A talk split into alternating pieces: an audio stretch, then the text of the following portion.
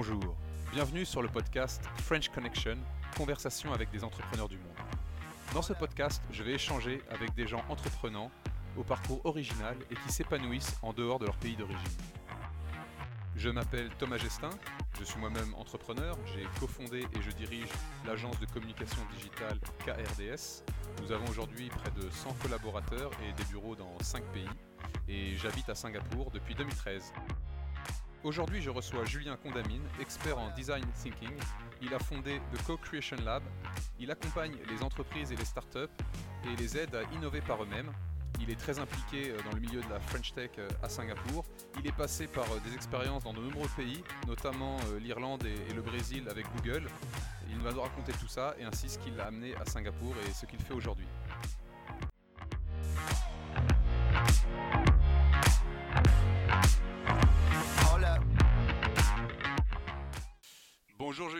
Comment vas-tu? Salut Thomas, ça va et toi? Bah écoute, merci, merci beaucoup d'avoir accepté d'être euh, mon premier invité euh, dans ce nouveau podcast.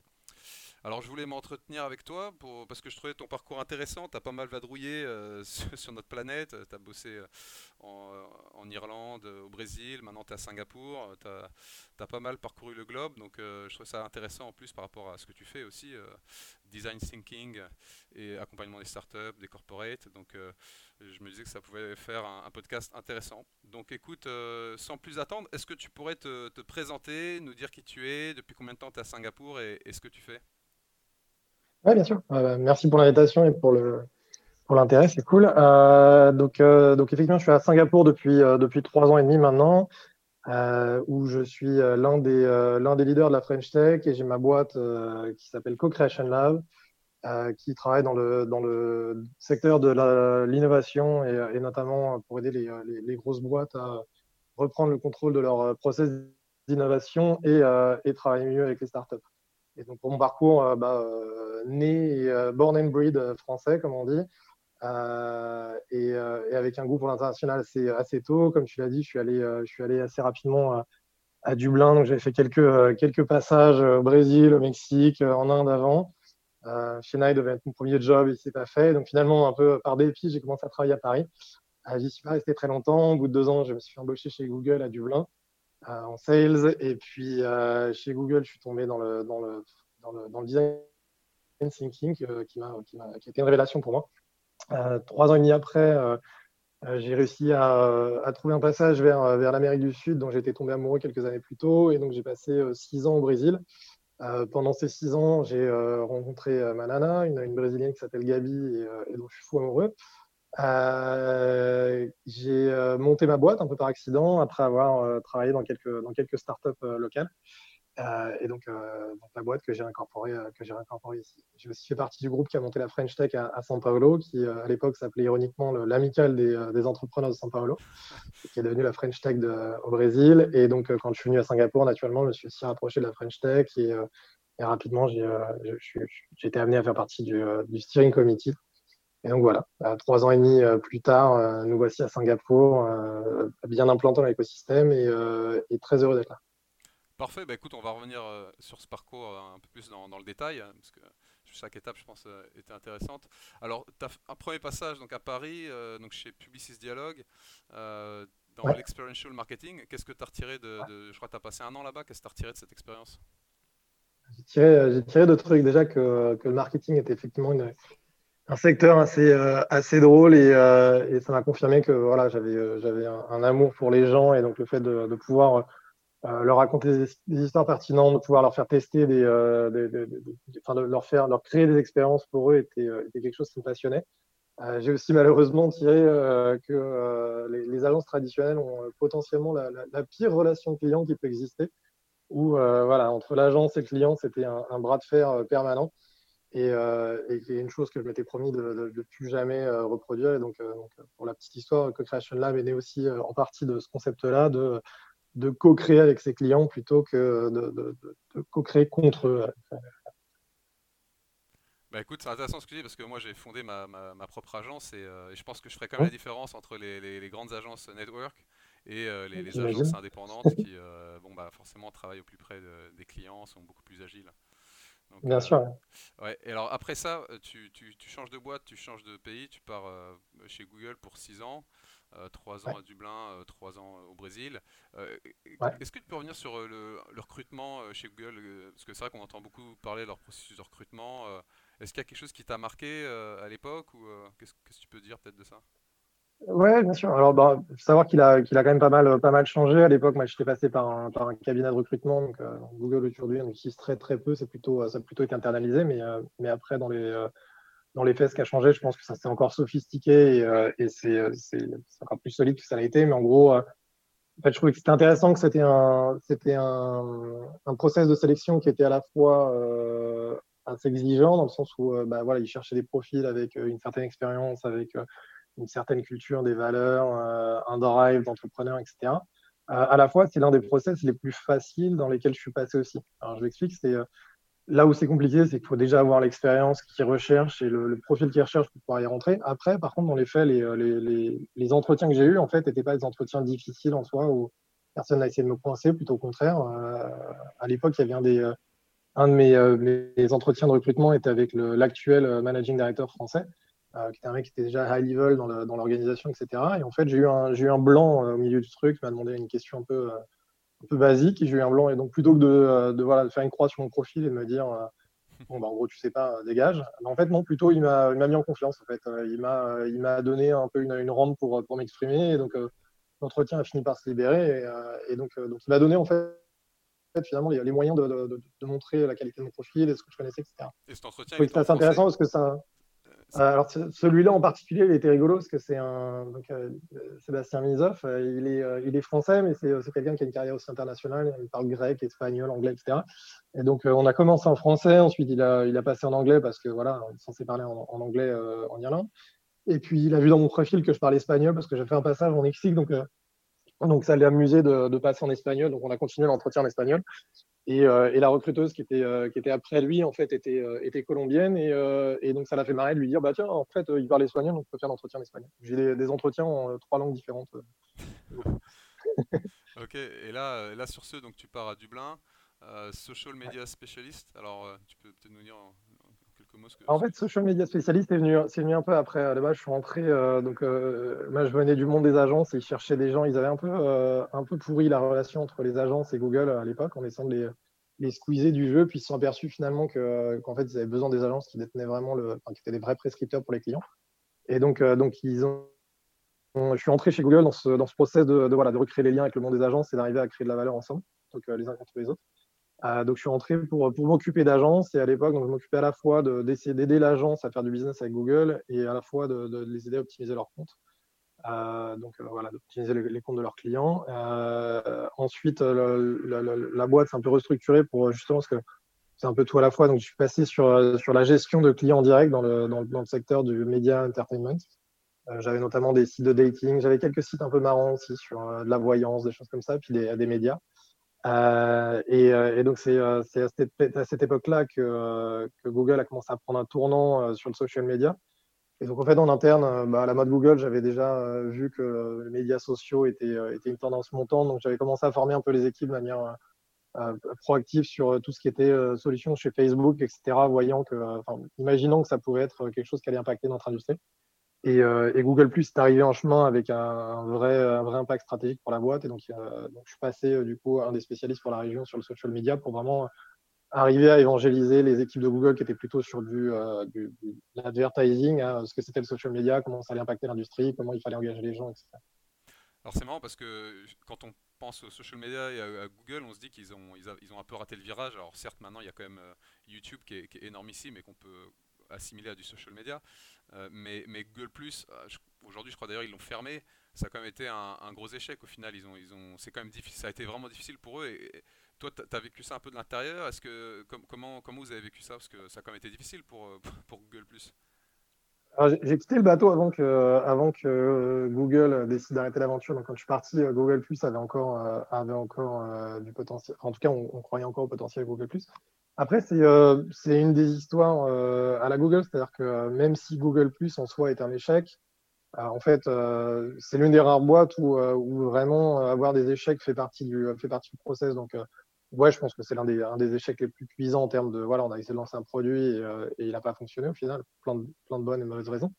Mais, euh, mais après, même si le produit Google Plus est mort, il y a plein de choses qui en sont nées. Donc, euh, tout le monde utilise aujourd'hui Hangout, c'est un peu né à travers de ça. Google Photo est un produit fantastique qui est utilisé par des millions de gens, etc., qui, pareil, a été, a été amélioré là-dedans. Donc, en fait, ce qu'ils ont fait, c'est qu'ils ont récupéré les éléments de Google Plus qui étaient canons et ils ont tué la plateforme de social media qui était en soi voilà, pas très bien imaginée pour leur, pour leur public. Bah, c'est vrai qu'il y en a eu plein des échecs. Je sais pas si tu te souviens euh, de Google Wave qui avait été lancé en grande ah pompe euh, quelques années avant, Génial. qui avait fait un flop monumental. Pourtant, il était vraiment très sur deux hein, quand tu voyais la presse à l'époque, je me souviens.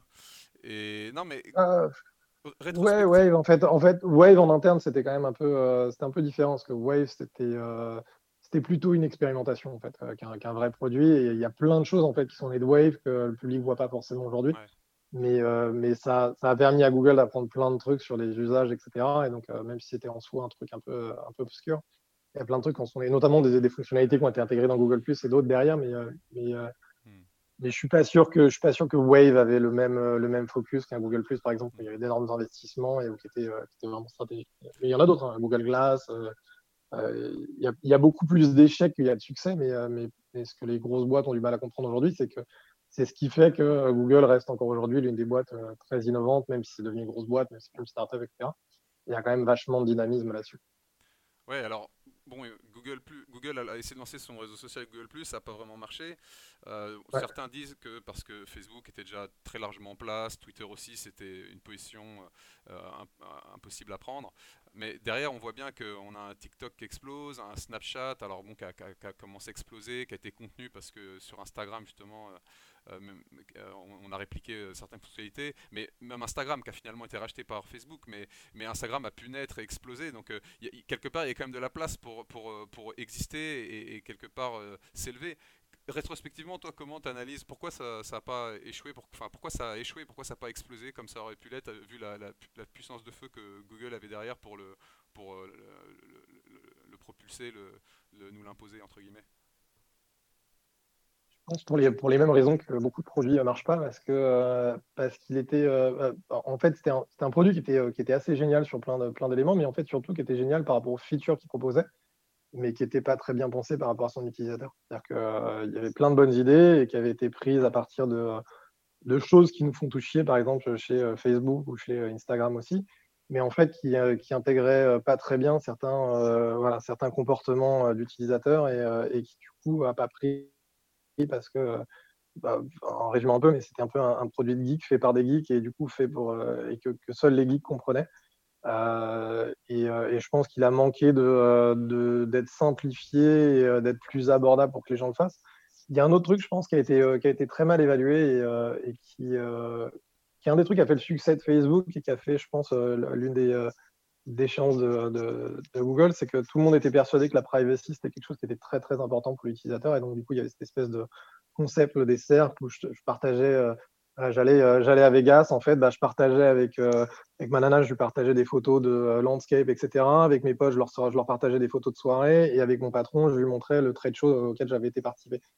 Et en fait, ce qu'on s'est aperçu aussi, c'est que, que les gens sont prêts à sacrifier leur privacy s'ils peuvent accéder à la privacy des autres, ce qui est un des, éléments qui a fait le succès de Facebook. C'est-à-dire que, ouais, ok, à partir du moment où je peux aller voir ce qui se passe dans la, maison de mes voisins, bah, je suis prêt à ouvrir ma porte. Et, euh, donc, même si beaucoup de gens parlent de privacy, etc., en fait, on voit que dans les faits, les gens sont euh, ou alors inconscients, ou alors en fait passifs à que ça à l'idée de partager des données personnelles. Ah, bon, on le voit avec euh, GDPR en, Europe. Hein. au final, les gens, ça les saoule, personne ne lit. S'ils pensent que le service va être pratique, ils cliquent sans trop réfléchir. Les gens disent qu'ils se soucient de leur vie privée, mais dans les faits, en fait, si on a un service attrayant, utile, pratique, les gens ils s'en fichent en fait, ils passent outre assez rapidement. Il y a ça, il y a, le côté, euh, enfin, Facebook est quand même, un bon exemple de ça, c'est que les gens sont ravis de pouvoir, pouvoir euh, voilà, un peu espionner. Euh, il y a le côté un peu pipe chaud de je vais espionner ce que fait mon voisin, etc. C'est le côté un peu, voilà, gossip. C'est pour ça que les tabloïds ont encore de beaux jours devant eux aussi, que la Real TV ça marche bien aussi. C'est voilà, il y a, une, volonté pour les gens de consommer du contenu qui est, bah tiens, j'ai envie de savoir ce qui se passe dans la maison de mon voisin. Et ça, du coup, en fait, Google Plus tuait un peu ce truc-là dans l'offre. bah, pour l'anecdote, nous, en fait, avant de lancer euh, mon agence, à la sortie d'école, on a, on a voulu lancer un réseau social pour étudiants en, France. On, en fait, on a voulu copier euh, Facebook, sauf qu'on ne croyait pas du tout que les gens s'inscriraient avec leur prénom et nom de famille. parce que justement, on se disait qu'en France, les gens étaient soucieux de leur vie privée, donc il fallait s'inscrire avec un pseudo.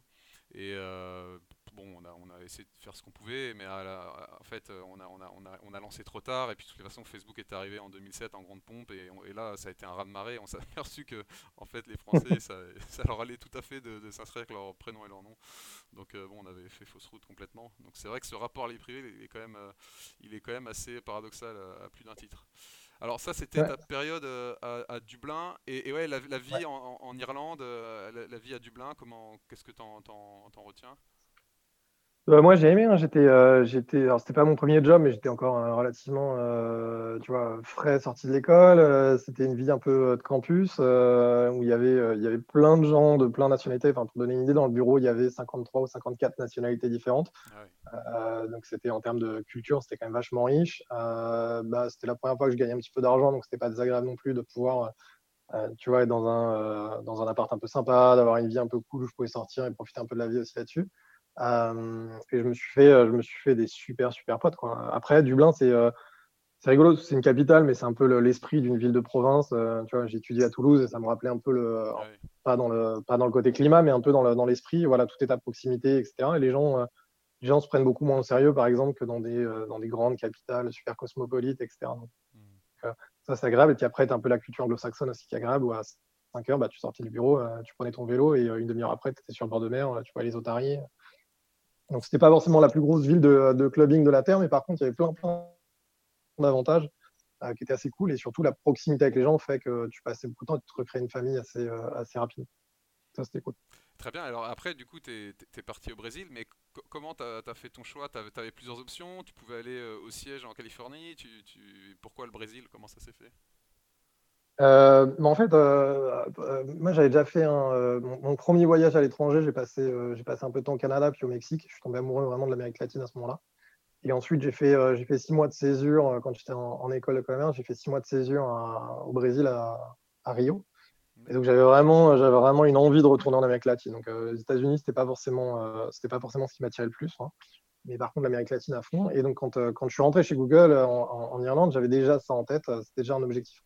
Et donc, euh, à un moment donné, mon équipe a été restructurée euh, à Dublin pour, euh, bah, qu'on fasse mieux notre taf. En fait, on faisait, trois tafs un peu différents dans l'équipe agence. Et donc, on a, restructuré ça. C'est devenu trois équipes. Et donc, on m'a proposé soit d'aller à Paris m'occuper des agences, soit de rester à Dublin et de m'occuper de clients en direct.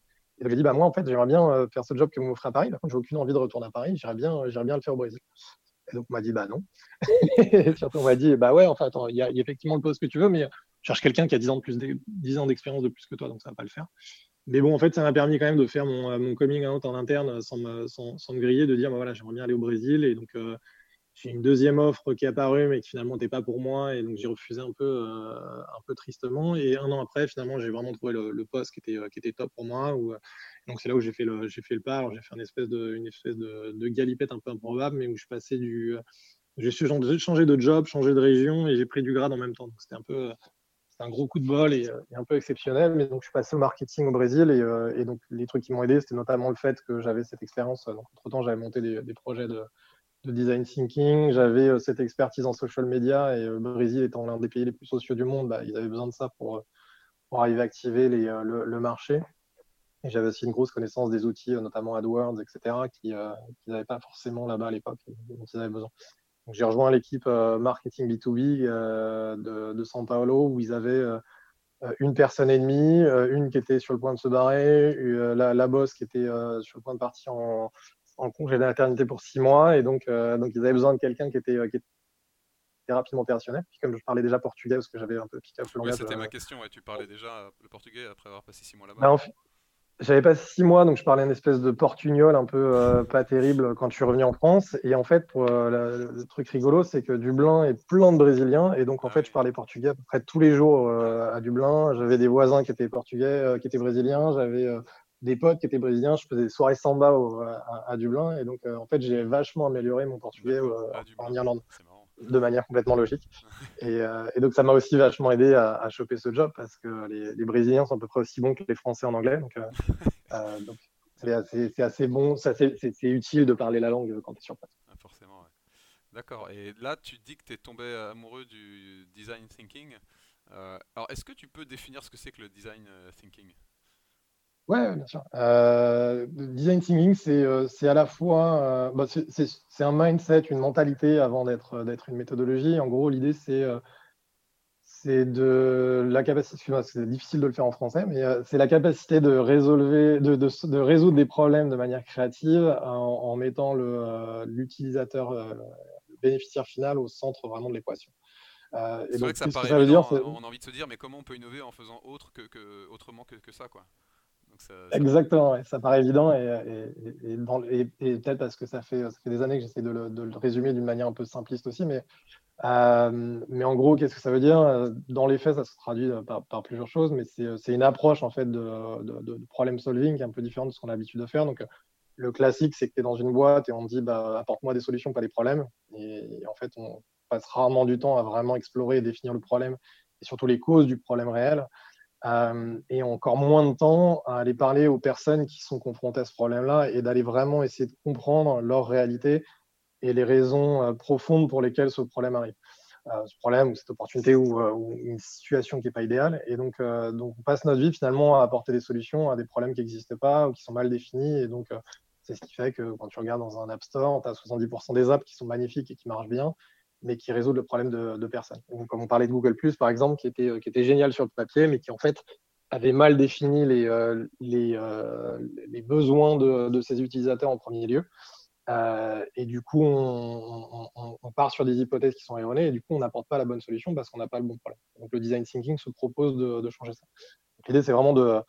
On, prend, on, prend, un peu de distance sur le, sur le problème initial et, euh, et on essaie d'abandonner un petit peu ces, hypothèses de départ et ces, ces, préjugés pour aller approfondir le problème et passer du temps là-dessus, un temps, un temps conséquent. Et du coup, en fait, la construction de la solution se fait de, manière beaucoup plus, plus, simple. Et un des, autres, un des autres concepts qui est important dans le design thinking, c'est de se dire, euh, c'est d'essayer d'aller penser avec ses mains. Donc, euh, et particulièrement, les, Français, on est très bons pour débattre et pour, euh, pour exposer des opinions, des arguments, etc. La théorie. le design thinking, c'est quelque chose de très, de, très porté sur l'action. On se dit, voilà, je peux passer trois mois à faire du planning sur ce truc-là, mais en fait, ça sera du planning sur des idées reçues que j'ai moins et, sur des, hypothèses. Donc plutôt que de perdre trois mois à faire ça, en fait, je vais essayer de transformer mes hypothèses en un prototype, euh, même pas terrible au début, mais voilà, si j'arrive à faire un prototype et que j'arrive à le mettre en face des utilisateurs qui sont censés utiliser cette solution, eux vont me donner du feedback qui est vraiment concret parce qu'en fait, ils vont me donner du feedback qui va me permettre de savoir si c'était effectivement bien et plus probablement sur ma première version, pourquoi c'était pas bien, qu'est-ce qui va pas marcher avant même d'avoir dépensé du temps, des ressources, etc. Ouais, ça me rappelle cette blague où on dit que l'américain lui se demande si ça marche en pratique, le français se demande si ça marche en théorie. Donc il euh, faut peut-être se soucier de, la pratique. Mais d'ailleurs, ça rappelle énormément le, le bouquin, euh, tu sais, euh, Lean, Lean Startup. C'est exactement ça. Bien sûr. Bah, Lean Startup emprunte beaucoup de. en fait, toutes ces méthodologies empruntent les unes aux autres.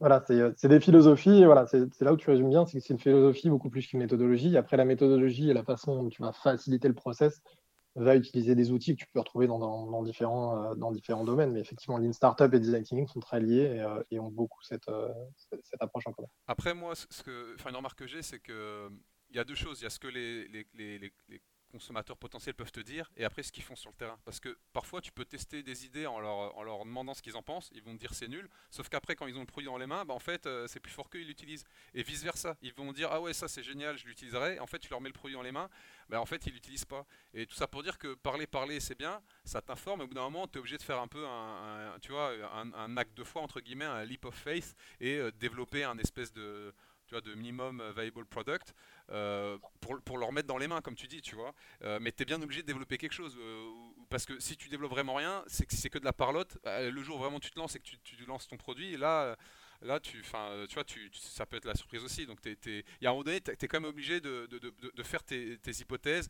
de faire un peu un pari. Alors, faut essayer de faut pas partir sur quelque chose de trop grandiose parce que tu as effectivement toutes les chances de te tromper. Mais il faut quand même, faut quand même, à un moment donné, faire un pari, non? Oui, non, bien sûr. Et enfin, ce que tu viens de résoudre, c'est exact. Ce que tu viens de, décrire, c'est exactement le principe même de Lean. C'est-à-dire que plutôt que de faire beaucoup de recherches, en fait, on va créer afin d'obtenir des feedbacks. Mais, mais, finalement, le process, c'est exactement le même. Et donc, déjà, le design thinking, c'est ce qu'on appelle un process euh, euh, chaotique. C'est-à-dire qu'il y a un ordre dans le chaos et tu le commences très rarement du début. À moins que toi, demain, tu te réveilles et tu dis, tiens, je vais créer une startup, donc je pars de zéro. C'est très rare que tu commences de zéro. tu es dans une boîte, typiquement, on dit, bah, tiens, il faut améliorer ce business, bah, le business existe déjà, il y a déjà des trucs qui existent, etc. Mais en, revanche, euh, en fait, ce que tu dis, euh, c'est très vrai. Et donc, il y a plusieurs manières en fait, d'aller définir le problème. C'est que tu peux parler avec les gens.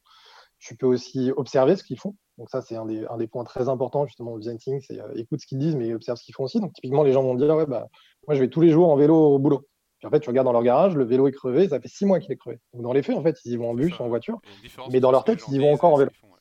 Exactement. Et parfois, c'est inconscient, c'est pas forcément de la mauvaise foi, c'est juste que voilà, ils ont l'impression que c'est ça. Donc les observer sur le terrain. C'est un autre nom un peu pompeux, ils appellent ça l'ethnographie en fait. Limite, t'es un ethnologue. Euh, ouais. Euh, bah, il y a une partie, il y a une partie qui va vraiment, euh, enfin, une partie de psychologie, de neurosciences, etc. toutes ces, toutes ces parties-là sont vraiment intégrées là-dedans. Et le troisième truc, c'est aussi de le faire toi-même. C'est-à-dire que tu peux créer une solution de mobilité, par exemple, à Singapour, mais quand tu prends un vélo et que tu fais 7 euh, km à Singapour, bah, au bout des 300 premiers mètres, tu t'aperçois que tu es complètement trempé. Donc, si tu fais une solution de mobilité, euh, par exemple, si tu, lances des vélos à partager à Singapour, il bah, euh, faut que tu penses à mettre une douche au fond parce que sinon, les gens ne vont jamais l'utiliser pour aller au boulot en, vélo. Donc, voilà, il y a une partie aussi observation et walk the talk, etc. L'autre truc qui est important dans ce que tu dis, c'est-à-dire que en fait, quand tu parles avec les gens, c'est pas pour demander ce, que tu devrais faire, ça, c'est le, travail du designer. C'est-à-dire que celui qui design la solution va aller collecter des insights et va essayer de comprendre le besoin pour derrière transformer, transformer ça en solution. Et si tu demandes à tes clients euh, ou à tes, utilisateurs potentiels euh, ce que tu devrais faire, ben, en fait, ils ne passent pas le temps que toi tu passes à observer ce problème-là, etc. Ils ne sont pas conscients, ils n'ont pas forcément les bonnes qualifications pour le faire. Et donc, ils vont probablement te donner des, mauvaises, des, mauvaises propositions parce que parce qu'ils prennent pas en compte toute l'intégralité du truc. Et après, ce que tu dis complètement vrai, c'est-à-dire que tu peux aussi passer trois ans à faire des recherches, ça va pas te donner euh, la, façon la plus la, façon parfaite de faire une solution. Donc l'idée, c'est d'interroger suffisamment de gens pour avoir des tendances et comprendre un petit peu les patterns et comprendre un petit peu les, besoins non exprimés euh, des, utilisateurs. Mais derrière, très rapidement, de créer un prototype et de le mettre en face des gens pour qu'ils disent pourquoi effectivement ça va pas marcher, etc. Mais, euh, mais ouais, ce que tu dis, le, la, la, philosophie du Lean, c'est exactement ça, c'est de se dire, bon, bah, faisons moins de recherche et en fait, utilisons le prototype comme, euh, comme un, une base de recherche. Mais finalement, c'est un process qui est très similaire. Ouais, c'est vraiment intéressant ce que tu dis. Donc, ça me rappelle cette anecdote. Euh, je crois que c'était le, le, chief engineer chez Toyota. Et il avait traversé l'Amérique. Il a fait un road trip en fait pour voir quels sont les problèmes vraiment que tu rencontres. Euh, quand tu es en voiture en fait euh, aux États-Unis. Donc c'était euh, mhm. cette idée-là. Après, il y a aussi le contre-exemple qu'on cite toujours, c'est Steve Jobs qui te dit que qui disait que, que, le client ne sait pas ce qu'il veut. Et donc voilà, on peut à un moment donné décider de. Mais c'est pas du tout un contre-exemple en fait. C'est pas du tout un contre-exemple en fait. C'est en fait c'est complètement complémentaire. C'est complètement vrai. C'est ce que disait Ford à l'époque, si j'avais demandé aux gens ce qu'ils voulaient, ils m'auraient dit des chevaux qui courent plus vite. Euh, c'est exactement ça en fait. Ne demande pas aux gens ce qu'ils veulent, ils n'en savent rien effectivement, et surtout euh, ils ne sont pas designers quoi. Donc, euh, donc ce que fait Steve Jobs, le commun des mortels n'est pas capable de le faire. donc c'est intéressant. ce, que, tu dis, c'est qu'il ne faut pas demander aux gens ce qu'ils veulent, il faut juste leur demander quels sont leurs problèmes en fait. Il faut, les observer. comprendre leurs problèmes. C'est ça. Comprendre leurs problèmes et comprendre leurs besoins. Plus que leurs problèmes, c'est qu'est-ce qu'ils essayent de faire à la fin de la journée. Donc tu ne veux pas. En fait, personne veut acheter un marteau. Les gens veulent accrocher un cadre au mur. Et donc, il se trouve qu'avoir un marteau, des clous et euh, des clous qui se plantent dans le bon béton que tu as, etc., effectivement, c'est la solution pour accrocher ton cadre. Mais, euh, mais personne ne rêve, euh, peut-être quelques-uns dans le monde, mais, mais, personne en soi ne rêve d'avoir un marteau chez soi. Super, je viens d'acheter un marteau, je, suis le mec le plus content de la Terre. Non, non, c'est bah ouais, j'ai une super photo de ma nana avec mon mariage, etc. J'aimerais bien qu'elle soit au mur tous les jours. Comment est-ce que je fais ça? Donc, mon besoin, c'est d'accrocher un cadre au mur. Donc, c'est pour ça, si tu lui demandes bah, comment, comment est-ce que tu peux faire ça, bah, il va dire bah, il faudrait des cadres qui se fixent tout seul au mur. Quoi. Et donc là, c'est à toi de te dire euh, bah, comment est-ce que je peux traduire ça en une solution qui est pratique? Donc, est-ce que c'est un marteau des clous? Est-ce que c'est euh, des stickers derrière le cadre? Et là, ça va être le job du designer d'aller trouver la solution la plus la, mieux. Et si tu parles à quelqu'un qui est un peu euh, voilà, qui n'a pas forcément de connaissance de tout ce qui existe, il va dire bah voilà, mon besoin c'est des marteaux des clous. Non, son besoin, s'il est plus profond, c'est d'aller accrocher le cadre au mur. Et le designer qui a un peu de connaissance sur les nouveaux matériaux, etc., va peut-être être capable de faire un truc avec des aimants, avec un truc qui se colle tout de suite au mur, etc. Donc, tu demandes à des gens ce qu'ils savent pas, ils vont, forcément aller taper dans leur inventaire, dans leur référentiel pour te dire, bah voilà, en fait, c'est ça qu'il faut. Mais ce n'est pas forcément la bonne réponse. Alors c'est intéressant. Nous, à notre niveau, c'est vrai qu'on a des, prospects qui viennent et ils, expriment leurs problèmes et ils nous disent, voilà, du coup, on voudrait ça comme solution pour, pour y répondre. Et nous, notre travail, c'est de leur dire, attendez, mais euh, ok, euh, mais c'est pour faire quoi, in fine? Parce que la, solution à laquelle ils, ont pensé et qui nous demandent de chiffrer, bien souvent, c'est pas la bonne. on comprend le problème plus largement ce qu'ils veulent faire au niveau plus macro. Et là, on leur dit attendez, mais vous pourriez faire comme ci, vous pourriez faire comme ça, on pourrait aller plus loin en faisant comme ci. Et tout de suite, on se retrouve à élargir. Et, donc, c'est vrai que c'est important de remonter vraiment aux problèmes qu'ils veulent résoudre plus largement. Et bien souvent, d'ailleurs, ils ont un premier problème mais euh, c'est euh, conditionné, c'est subordonné à un problème plus grand. Et en fait, c'est toujours intéressant de remonter au problème plus grand, parce que sinon, on se retrouve à, à, mettre au point une, solution, une pseudo-solution temporaire, mais qui, qui va être qu'un pansement, en fait. Et nous, ce qui est intéressant, c'est de remonter vraiment à la source du, vrai problème qu'ils peuvent avoir plus largement sur le, sur le temps un peu plus long. Je pense que ça, ça pas mal. Et la, bonne nouvelle, c'est que c'est généralement en fait abouti à une solution qui est généralement moins chère. Alors c'est pas toujours le cas, mais c'est très souvent le cas et qui est aussi plus facile à implémenter en fait. Et, euh, c'est là ce que tu décris, c'est un cadre, euh, c'est très courant quand tu parles avec des grandes entreprises, par exemple, qui passent leur vie à essayer de résoudre leurs problèmes, les problèmes de l'entreprise, plutôt d'essayer de résoudre le problème de leur utilisateur final. Donc tu te retrouves à, euh, en fait à, générer des solutions pour des process internes qui sont cassés, pour des problèmes d'organisation d'équipe, etc alors qu'en fait, tu pourrais réorganiser l'équipe d'une manière à ce que euh, tu n'aies même pas besoin d'une solution finale. tu as, plein d'exemples comme ça. L'histoire la plus connue, qui est en fait une, fake news, mais qui est, la plus connue, c'est l'histoire des, euh, stylos de l'espace, où la légende veut que la NASA a investi des millions pour arriver à créer des stylos euh, qui écrivaient dans des, dans, des, milieux sans gravité, etc. Et, que les Russes ont utilisé des... Parce qu'en fait, la définition du besoin n'était pas la même. Si tu si tu essaies de créer un stylo qui écrit dans l'espace, effectivement, tu vas dépenser des millions en recherche et développement pour aller créer une encre qui arrive à, euh, annuler la gravité. En fait, ton besoin, c'était d'écrire des rapports dans l'espace. Et aujourd'hui, tu pourrais même te dire, bah, en fait, je vais prendre un portable et je vais l'enregistrer et je vais avoir un transcript automatiquement, etc. Donc, en plus, la solution qui existait avant, elle est encore différente aujourd'hui parce que les technologies ont évolué. Alors c'est intéressant, alors on a un peu digressé sur le design thinking parce qu'en plus on, va y revenir parce que c'est ce que tu fais aussi euh, aujourd'hui, mais pour, revenir à ton expérience au Brésil, donc tu te retrouves à, être le, product marketing manager pour YouTube. Alors c'est intéressant parce qu'on se dit YouTube c'est tellement énorme, alors peut-être que ça l'était moins à l'époque, mais euh, ça se voit un peu tout seul. Je veux dire, tu peux pas faire sans YouTube normalement euh, quand tu as du contenu vidéo que tu veux promouvoir. ou Qu'est-ce que ça, qu'est-ce que tu t'es retrouvé à faire alors pour, pour, faire connaître YouTube aux annonceurs? Alors, euh, premier détail, c'est que ouais, effectivement, j'étais euh, product manager sur la partie B2B. Euh, donc, j'étais le premier, le premier sur le job. Et B2B, donc ça veut dire que effectivement, mon job, c'était de faire connaître YouTube aux annonceurs et également donc, aux agences dont on parlait avant. en fait, déjà à l'époque, hein, YouTube c'était le deuxième moteur de recherche au monde après Google. Hein, c'était gigantesque. Il y avait déjà plus d'un milliard d'utilisateurs. Donc effectivement, c'est une plateforme que tout le monde connaît. en fait, dans le, dans le monde de la publicité, ce que tu avais, qui est encore un peu le, cas en, en Asie du Sud-Est notamment, mais L'une des problématiques de Google, c'était d'aller chercher du budget dans euh, ce qu'ils appelaient les, euh, les, les ad TV dollars, donc vraiment d'aller chercher le budget publicitaire de la télévision. Google était très très fort sur le marketing de performance, mais qui représentait à l'époque euh, à peu près 15% du, du, budget global. Et sur le marketing était plus branding, et donc typiquement ce qui va à la télé, bah, sur 85% du budget dédié à la publicité, Google n'en touchait qu'une très petite partie, de l'ordre de 1 à 2% à l'époque au Brésil, en tout cas sur YouTube. Et donc l'idée, c'était de se dire bah, comment est-ce qu'on fait, on fait grandir cette partie du gâteau qu'on touche le moins? Et pourquoi aujourd'hui, si YouTube est si euh, démocratisé, s'il y a tellement de monde qui l'utilise, etc., pourquoi en fait les annonceurs euh, traditionnels ne vont pas plus sur YouTube? Et donc, euh, sans, vouloir revenir sur le, sur le, sur le design thinking, mais en fait, en se rapprochant de, tu vois, en essayant vraiment de comprendre le problème, le problème au fond, on s'est aperçu que le monde des agences fonctionnait notamment tout ce qui était. dans les agences, tu as plusieurs personnes. Tu as les personnes qui parlent avec les annonceurs et qui vont leur, leur vendre des campagnes tu as les gens qui créent les campagnes, donc toute la partie euh, créative, euh, design euh, qui est dans l'agence, et tu as les gens qui font du, de, l'achat de médias et qui vont aller négocier avec les différents channels.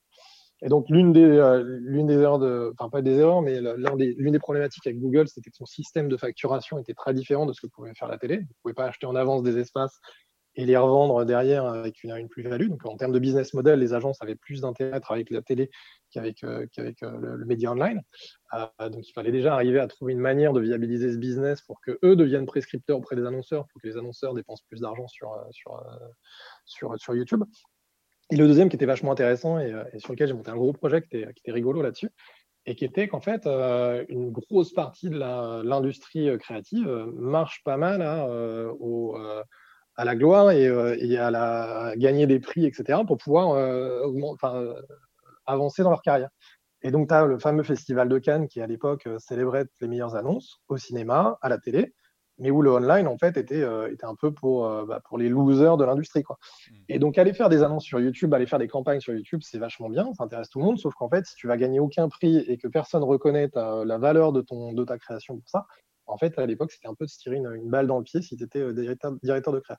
Donc, on a fait une, grosse action, en fait, pour aller, pour aller montrer que que YouTube, c'était une manière pour eux d'exprimer leur créativité de nouvelles manières parce qu'il y avait tous les outils online, etc., de démocratiser, de vraiment de, vulgariser même la plateforme pour leur montrer que c'était pas si compliqué que ça. Et donc, on a fait un énorme concours en fait de, créa avec euh, en plus les bénéficiaires, c'était des, euh, des, des, NGO euh, vachement sympas au, Brésil. Donc, en plus, l'idée, c'était de les faire travailler pour changer leur monde et pour changer le monde. C'était un peu la, baseline du truc mais surtout pour leur montrer que YouTube était aussi une manière de briller dans leur industrie. Et comme il y avait moins de monde en plus, bah, en étant les premiers sur le, sur le coup, ils pourraient, ils pourraient gagner ça. Et on a lancé aussi le YouTube Ad Leaderboard à l'époque qui, euh, qui, célébrait les meilleures campagnes du moment et donc du coup qui est devenu un peu le, benchmark des créas euh, en ligne qui était euh, bah, qui sait qui va faire la campagne qui a le, qui a le plus de succès à l'époque. Et donc ça, ça a pas mal aidé à, à, voilà, on a fait un roadshow, on a été voir toutes les agences, etc. En leur expliquant pourquoi c'était canon, que c'était un média qui était cool, etc. On a monté des prix aussi là-dessus.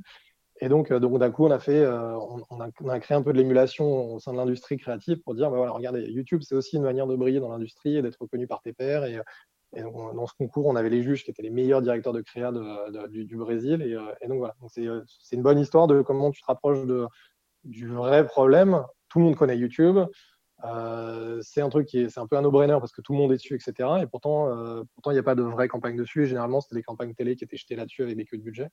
Et là, d'un coup, comment est-ce qu'on arrive à le remettre au centre de l'équation et comment est-ce qu'on arrive à faire en sorte que ça devienne sexy aussi pour les gens qui créent pour, ces plateformes-là? Ouais, c'est intéressant.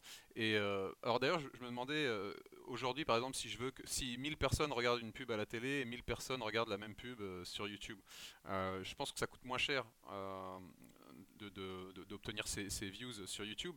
Mais est-ce que, est -ce que quand même aujourd'hui encore, ça aura plus d'impact à la télé vu qu'il y a peut-être moins de distractions par ailleurs, euh, vu que le média télé, peut-être quelque part dans la tête des gens, c'est plus impactant? Est-ce que, est que tu, tu, sais où on en est là-dessus en termes d'impact? je, me suis un peu, je, me suis un peu éloigné du monde de la publicité depuis, donc, euh, donc je ne suis pas forcément la personne la plus, la plus qualifiée pour te répondre, mais, euh, mais déjà à l'époque, en fait, c'était très complémentaire. C'est-à-dire que tu, c'est Avinash Koshi qui dit ça, il a une, expression que j'aime beaucoup qui est tu n'évalues pas un poisson pour sa capacité à monter sur les arbres. Donc en fait, faut utiliser le bon média par rapport aux actions que tu veux, tu veux obtenir. Euh, YouTube, c'est un média où l'engagement est beaucoup plus important. Donc, quand les gens cliquent sur ta pub, en fait, ils sont déjà sur ton site web et tu peux les, tu peux les aider à faire beaucoup plus d'actions, etc. Par contre, en termes effectivement de, branding, d'awareness, euh, à l'époque, c'était en tout cas, ça, a dû changer depuis, la pénétration a dû encore augmenter, mais, mais effectivement, c'est moins, euh, moins, c'était moins efficace, en tout cas en termes de notoriété, mmh. en termes de construire une image de marque, et notamment ne serait-ce que pour le format des pubs. C'est-à-dire que quand tu as effectivement une campagne euh, qui est sympa, qui est bien créé, où les gens voient et sont confrontés à la marque. Et euh, ça, c'est cool. Mais par contre, euh, sur la télé, en fait, tu peux pas skipper les, annonces et donc tu l'as et c'est dans ta face. Ça revient plein de fois, etc. Donc, tu as l'effet un peu tapageur de, la publicité. Par contre, ce qu'on voyait, c'est que c'était vachement complémentaire. C'est-à-dire que si tu faisais juste de la télé ou juste du YouTube, en fait, ton impact est vachement moins important et ton engagement était vachement moins important que si tu faisais les deux en complémentarité, que tu les utilisais pour les bonnes, pour les bonnes raisons. Oui, alors autant YouTube est à la recherche de ces euh, ad dollars euh, dépensés à la télé, mais en réalité, il y a, peut-être un overlap où ils peuvent se faire concurrence, mais ça reste quand même distinct à, bien des égards, et donc ça, ça, en devient complémentaire. On peut, on peut utiliser les deux, euh, l'un n'exclut pas l'autre. Alors ça c'est intéressant. Alors, puisque tu étais au Brésil, on parlait de social media, moi je me souviens qu'il y avait ce réseau social un peu préhistorique, Orkut, que Google avait racheté d'ailleurs, et, qui avait explosé, mais alors je crois euh, en Inde et, euh, au Brésil. D'ailleurs il y avait même des unions, des mariages de, Brésiliennes et d'Indiens et vice-versa, grâce à ce réseau. Mais Orkut, moi je ne l'ai jamais utilisé parce que c'était que dans ces pays, mais qu'est-ce que c'est devenu? Est-ce que c'était quelque chose quand tu étais toi là-bas encore ou Qu'est-ce qui s'est passé avec ce réseau? Pourquoi ça ouais, là-bas quand, quand, quand j'y suis arrivé d'ailleurs, euh, c'était, euh, enfin Google gagnait plus d'argent avec Orkut qu'il en gagnait avec, euh, avec YouTube, ah, parce que il y avait une telle pénétration dans la population qui était, qui était énorme. En fait, c'était une boîte qui, a été, qui était née au Brésil, si je dis pas de bêtises ah d'ailleurs, dans, dans, une ville qui s'appelle Minas Gerais, qui est un gros pôle de technologie. Et donc, donc à un moment donné, quand j'étais là-bas, l'équipe a été complètement shiftée sur Google+, et donc ça, a été, ça a été intégré dans, dans Google+. Et donc ils ont fini par tuer la plateforme au moment. en ah fait, ce qui s'est passé, c'est que la plateforme était née, avait explosé dans ces pays-là, et ne serait-ce que parce que parce que c'est des pays qui sont très sociables et parce que en fait, il y avait eu un Il y a eu un truc un peu similaire avec ce qui s'était passé sur Facebook. En fait, les étudiants avaient pris d'assaut ces plateformes-là, et donc, euh, donc ça, ça s'était euh, propagé comme une traînée de poudre, ah mais, surtout dans ces pays-là. Je t'interromps deux secondes. Est-ce que pour toi, c'est pas un mythe cette histoire de. C'est vrai que quand on imagine les Brésiliens, on se dit qu'ils sont très sociaux, c'est la fête, etc. Mais la réalité, c'est que les êtres humains sont, des, sont sociaux par, par nature. et, d'ailleurs, Facebook a explosé partout dans le monde. Euh, donc pourquoi, tu vois, pour moi, c'est un, un peu une raison un peu facile, quoi. Pourquoi, euh, pourquoi Orkut qui a été lancé au Brésil, bon bah ils ont été peut-être les premiers, c'est pour ça que ça a explosé là-bas, et pourquoi ils ont explosé aussi euh, en Inde et, pas ailleurs? En fait, quand, ça paraît dingue. Quand je dis c'est des quand je dis c'est des produits très sociaux, en fait, quand c'est des pays très sociaux, en fait, tu as, des pays qui, euh, qui, qui, ont beaucoup plus d'usage. Là, quand tu regardes les données, ils sont, ils sont flagrants. Euh, l'Indonésie, le Brésil, euh, notamment, ça fait partie de la Turquie aussi, par exemple. C'est des pays, en fait, euh, quand, tu as des usages sur ces plateformes-là, ils sont beaucoup plus importants que dans les autres pays. Les gens, ils passent plus de temps, ils sont plus early adopteurs, ils ont. voilà. Et parce que c'est des pays, en fait, dont la culture en soi est déjà beaucoup plus sociable, beaucoup plus dans l'échange, etc., que tu l'as, par exemple, un très bon exemple, c'est Singapour, tu pourrais prendre le Japon, par exemple, où tu as beaucoup moins cette, cette, ce comportement des, des personnes. Après, c'est pas pour ça que Orkut a explosé là-bas et pas ailleurs, c'est en fait, en Inde et au Brésil, il y a eu euh, des, concours qui ont été faits euh, avec, euh, pour cible les étudiants, qui ont fait que, de la même manière que Facebook a pris aux États-Unis via les universités, en fait, Orkut avait pris aux États-Unis, enfin, en Brésil et en Inde. Sauf qu'en fait, derrière Orkut, à la base, il n'y avait, pas, Google, justement, ou il n'y avait pas des, gens qui avaient la, vision de Facebook et qui n'avaient pas forcément les mêmes moyens non plus. Et donc, en fait, ils ont pris dans ces pays-là où ils sont imposés un peu comme les leaders. Et en fait, le jour où ils sont fait bouffer, c'est le jour où Facebook est vraiment devenu global et euh, où du coup, ça faisait. En fait, les gens se sont dit, bah, mais en fait, les gens étaient très réticents. Même Facebook a mis énormément de temps à percer au Brésil parce que justement, les gens étaient plus sur Orkut. C'est-à-dire que ce que, ce que d'autres réseaux sociaux ont vécu avec Facebook, où les gens ne voulaient pas switcher de plateforme, en fait, Facebook l'a vécu pendant très longtemps au Brésil, avant que le Brésil devienne l'un de leurs premiers pays en termes d'engagement, etc., à leur tour. C'est-à-dire qu'une fois que les gens se switchent, Là, par contre, tu as, euh, énormément de gens de la population, tu as une pénétration qui est incroyable. Euh, YouTube, c'est pareil, c'est l'un des leaders aujourd'hui, etc. Mais, euh, mais, voilà. Et donc, en fait, ce qui a été, mal géré sur Orkut, c'est la, partie internationalisation, partie expansion dans d'autres pays, qui a été très bien gérée, par exemple, par, Facebook. et quand, Google en fait a vraiment repris Orkut, ils n'ont pas nécessairement investi lourdement dessus, en tout cas pas sur ce segment-là alors c'est vrai que les gens citent souvent cette euh, raison, à savoir le fait que Facebook c'est un réseau euh, transnational, international, donc euh, dès que tu avais des amis sur un autre réseau à l'étranger, bah, c'était compliqué. mais en même temps, c'est que ça reste sans doute une minorité, les gens qui, comme ça, ont, un, bon nombre d'amis dans d'autres pays. La majorité, la majorité des gens, surtout dans les pays en développement, 99% de réseau, il est, il est dans le pays. Donc, du coup, on, a du mal quand même à comprendre pourquoi ils ont vraiment dû se tirer des balles dans le pied pour tuer Orkut parce que quelque part ça aurait peut-être pu euh, persévérer euh, encore plus longtemps. Euh, il n'y avait pas besoin d'avoir, enfin il avait pas besoin d'avoir le reste du monde sur son réseau pour que ça puisse continuer à vivre au Brésil. Alors, il y a quelque chose qui s'est passé, mais c'est vrai que c'est difficile de, tirer ça au clair, rétrospectivement. J'ai une théorie, je ne sais pas ce qu'elle vaut, mais, euh, mais effectivement, ce que tu dis, c'est vrai, sauf qu'en fait, ça, ça a quand même ses limites. C'est-à-dire que tu vas avoir les fameux early adopters, donc tu as des gens qui sont aux États-Unis qui utilisent euh, Facebook. déjà, Facebook n'était pas un réseau global dès le début, mais dans une université, puis finalement, comme les gens avaient des potes dans d'autres universités, ça a fini par prendre un peu d'assaut les autres universités. Et puis, une fois que ça avait pris les étudiants qu'ils ont commencé à bosser, bah, ça commence à prendre un petit peu la population globale. Et puis aujourd'hui, tu as aussi des grands-mères qui sont dessus, euh, des grands-mères euh, qui sont dans tous les pays du monde. Mais ça n'a pas commencé comme ça. Donc, ça a été vraiment un, process un peu euh, exponentiel, mais ça a commencé par une université qui avait ce truc-là. Et en fait, bah, ce qui se passe, c'est de la même manière. En fait, la traînée de poudre va, s'étendre. Et donc, au premier, en premier, c'est les early adopters en France, par exemple, qui avaient des potes aux États-Unis ou qui ont été faire des, échanges à l'étranger, donc c'est pas forcément là-dessus et qui finissent par montrer à leurs potes qu'effectivement c'est vachement plus canon, etc. Et au fur et à mesure, en fait, tu as une telle dominance de l'un de ces réseaux-là que les gens finissent par tester. Et comme ces réseaux sont plus importants et commencent par avoir plus de moyens, leur, le développement de leurs produits s'accélère et le produit devient nettement meilleur que les autres. Et donc c'est là où tu t'aperçois, enfin c'est là où il y a un peu euh, le, tipping point où, le, produit euh, prend d'assaut à, marcher. Et tu as la même chose qui s'est passé avec LinkedIn, qui a mis vachement de temps à rentrer en France. Tu vois, Viadeo était très très fort en France pendant longtemps. Et aujourd'hui, là, je commence enfin, depuis quelques années, j'ai des gens qui étaient très franco-français qui sont entrés sur LinkedIn. Euh, et moi, ça m'étonnait de voir parce que LinkedIn, c'est un truc que j'utilise depuis 10 ans. Parce que c'est le réseau international par défaut, etc. Et en France, voilà, c'était encore très Viadeo. Et là, il y a des gens qui sont entrés finalement sur LinkedIn en disant, ah effectivement, maintenant ça a pris l'assaut. Et je pense que Viadeo est mort depuis. c'est pas le cas, ça va pas tarder. Il y a qu'en mettant des barrières comme en Chine qu'on arrive peut-être à préserver son réseau social originel.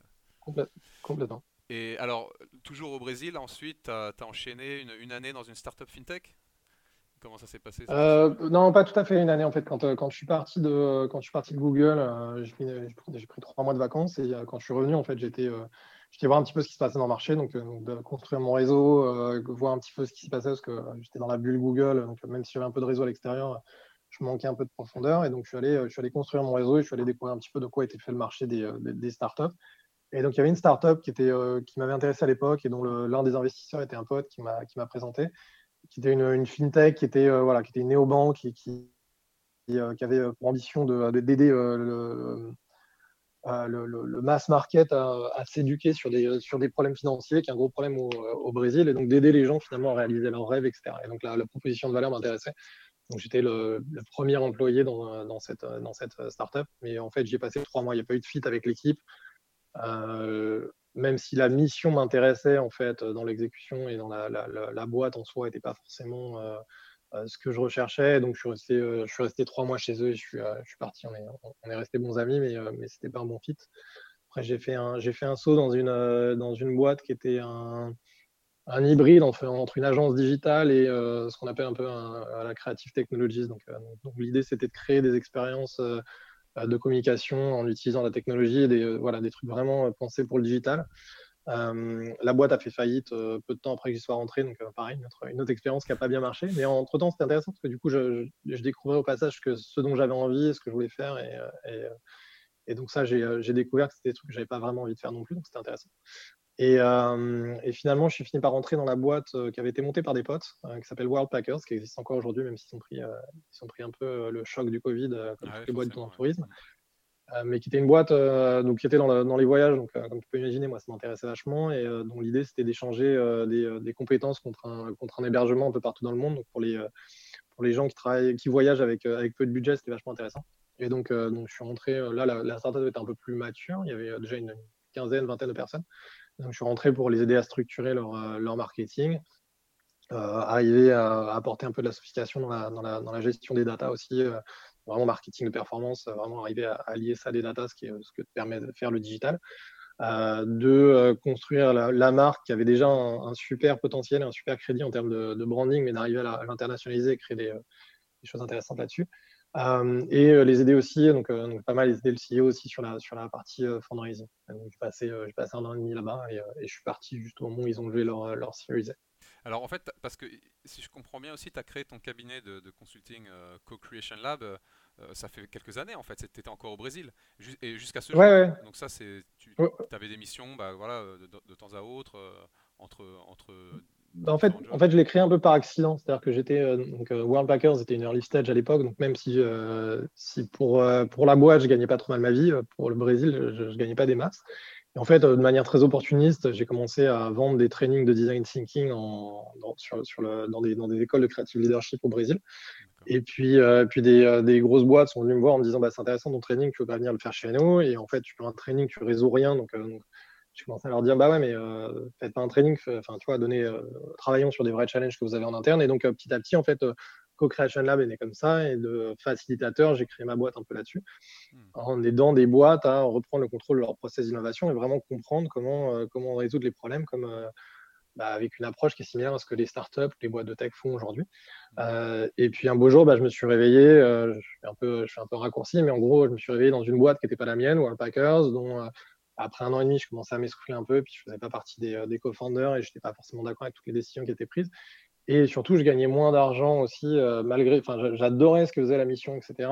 J'aimais beaucoup les gens qui étaient dedans, mais en fait, euh, je, je, dépensais beaucoup d'énergie pour gagner vraiment pas grand-chose, avec peu de, peu de perspectives d'évolution. Et de l'autre côté, dans, une boîte que j'avais montée, en fait, en quelques jours, je gagnais déjà la même chose et sur des sujets qui me passionnaient aussi vachement.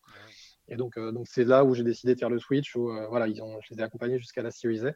Euh, le founder est l'un de mes meilleurs potes jusqu'à aujourd'hui. Je lui ai présenté sa femme, donc on est, très très potes. Mais voilà, on a dit, on s'est dit que c'était un bon moment pour, pour séparer. Et puis moi, du coup, c'est là où j'ai commencé à me focuser vraiment sur, sur Co-Creation Lab, qui est plutôt d'ailleurs un, cabinet d'anti-consulting qu'un cabinet de consulting, comme j'aime l'appeler.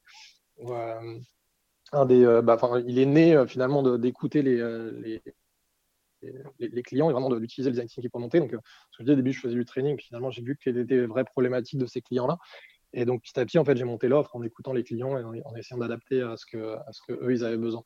Et donc, l'idée, c'est un peu, contrairement au consulting, c'est pas, pas forcément d'apporter une solution toute faite ou de complexifier le problème, mais beaucoup plus de, de le simplifier pour ces boîtes-là et de les aider, en fait, à ce que leurs équipes et leurs talents reprennent le, le, le leadership sur, euh, sur, le, sur la résolution de problèmes en interne, donc casser les silos en interne, se rapprocher de l'utilisateur, mais faire en sorte au maximum que ce soit les talents en interne qui le fassent pour que tu augmentes le buy-in, pour qu'eux soient capables de faire ça. Et puis surtout parce qu'on est dans une période où euh, bah, tous les trois mois, en fait, un nouveau problème qui est lié à ça. Donc, si tu dois réembaucher une boîte de consulting tous les trois mois, finalement, mmh.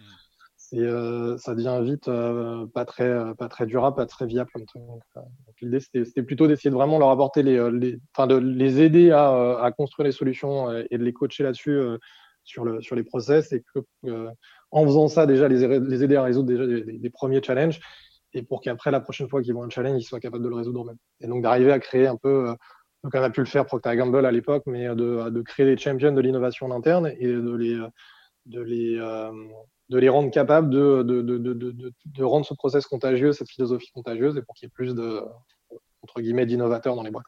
Hmm.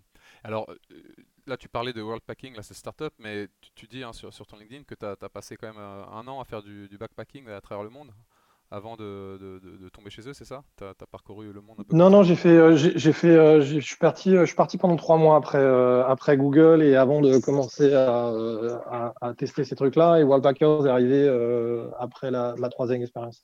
Et tu as fait pas mal de pays non, quand tu quand as, fait un... non, non, non, non, Alors j'en ai fait pas mal dans ma vie, mais moi j'ai plutôt été, j'ai plutôt passé du temps dans les pays plutôt que d'en faire beaucoup. Après, j'ai pas mal voyagé dans le cadre de mon, de, de mes jobs, etc. Donc, et sur le plan personnel, mais, euh, mais non, en fait, je n'ai pas fait de backpacking. Par contre, j'ai fait une, un truc un peu marrant quand je suis parti chez Google. Je suis parti pendant trois mois, j'avais euh, quelques mariages auxquels euh, je pensais que j'allais pas assister, etc. Mais finalement, en fait, je suis rentré en France et j'ai fait du tourisme en France, quelque chose que j'avais pas fait depuis euh, peut-être dix ans. Ah et, en fait, j'ai atterri à Paris et j'avais un mariage quatre jours plus tard à Bordeaux et je me suis acheté un, vélo moyenne gamme chez GoSport et je suis parti en vélo à Bordeaux. Ah et donc, je suis parti, j'ai fait ça en quatre jours et puis j'ai continué mon aventure. je suis allé rendre visite à des potes, puis à ma mère qui est pas très loin de Toulouse et je suis arrivé jusqu'à la frontière espagnole. Donc, je me suis fait 1500 euh, bornes en vélo à réfléchir un petit peu ce que, à ce que j'allais faire de ma vie. Euh, j'ai enchaîné, j'ai passé ma, ma, licence de skydiving à Narbonne et je suis rentré, j'ai couru un marathon à Rio et, euh, et là, je me suis dit, OK, maintenant c'est bon, je peux retourner bosser. Ça, c'est fait. Très bien. Voilà, c'était mon, c'était mon hit pré-love de, de, trois mois, mais, mais non, donc il n'était pas très long. Et d'ailleurs, notamment parce que j'avais rencontré ma, ma, femme là au Brésil et, euh, et donc j'avais pas non plus envie de, laisser mourir ça en chemin. Donc, euh, je me suis accordé trois mois, mais pas trop non plus pour ne pas, laisser mourir le. Et peut-être encore un mot là sur World Packing. Donc euh, c'est, ça me fait penser au couchsurfing. Je sais pas si tu avais vu aussi ce concept là où les gens ils hébergent comme ça gratuitement en fait hein, des, des, voyageurs. C'était un peu la même idée. Mhm. Alors non, c'est World Packers. C'est un tout petit peu différent en fait. C'est l'idée de l'idée de couchsurfing c'est euh, j'irai dormir chez toi. Euh, World Packers, l'idée, c'est vraiment d'avoir un échange. Donc, c'est plutôt basé sur l'économie circulaire. C'est euh, moi, j'ai un certain nombre de compétences que je peux mettre à disposition. Et le principe était né notamment de, la connaissance du monde des, auberges de jeunesse où tu as 60% des lits qui sont occupés en moyenne. Donc, ça veut dire que tu as toujours 4 lits sur 10 qui sont libres qui sont du coup une perte. Et en fait, plutôt que d'aller prendre des employés qui ne sont pas forcément qualifiés, en fait, tu peux utiliser des backpackers qui ont des skills, par exemple, pour faire euh, des vidéos canons, pour même ne serait-ce que, tu vois, euh, emmener les gens euh, sortir, ou qui peuvent faire de la peinture, tu vois, rénover rénover l'endroit, etc. Et de leur dire, bah voilà, viens, contribue à l'amélioration de l'ambiance ou de, de l'espace. Et en échange, bah, tu as un lit gratos, le petit déj qui t'est offert et, et, on te fait profiter de l'ambiance ici. Et du coup, en fait, tu viens un peu comme un local dans ce, dans ce truc-là et tu te fais des potes, etc. c'est un tout petit peu différent de Couchsurfing. C'est plus, c'est plus près de, euh, j'ai oublié ces boîtes euh, qui font ça, mais euh, t'en as d'autres, des boîtes qui font, qui font des trucs dans le, dans le même sens. Mais, et, ça existe toujours? Ça existe toujours, mais comme je dis, le Covid aura. Ah, bah là, en ce moment, c'est compliqué, hein, c'est sûr. Et tu étais c'est pas l'employé numéro voyager. mais- combien là-bas? Tu les as rejoints t'étais- C'était au tout début? Alors, j'étais pas du tout, non, non, j'étais pas du tout au tout début. Euh, La boîte avait déjà un an et demi euh, quand, euh, quand j'y suis arrivé, et donc euh, il y avait déjà 15-20 personnes là-bas. D'accord. Alors là, on va, on va quitter le, le Brésil.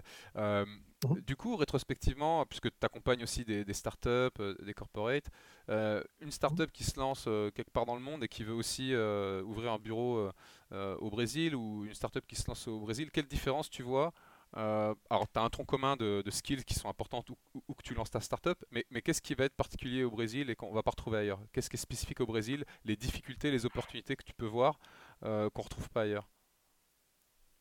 Euh, bah, si je compare avec Singapour et dans une certaine mesure avec la France, par exemple, la partie administrative est beaucoup plus lourde euh, et beaucoup plus ambiguë. C'est-à-dire que tu prends Singapour, en fait, ce que tu vois écrit sur un document, c'est exactement ce qui va se passer et tu n'as pas besoin de trop te poser la question.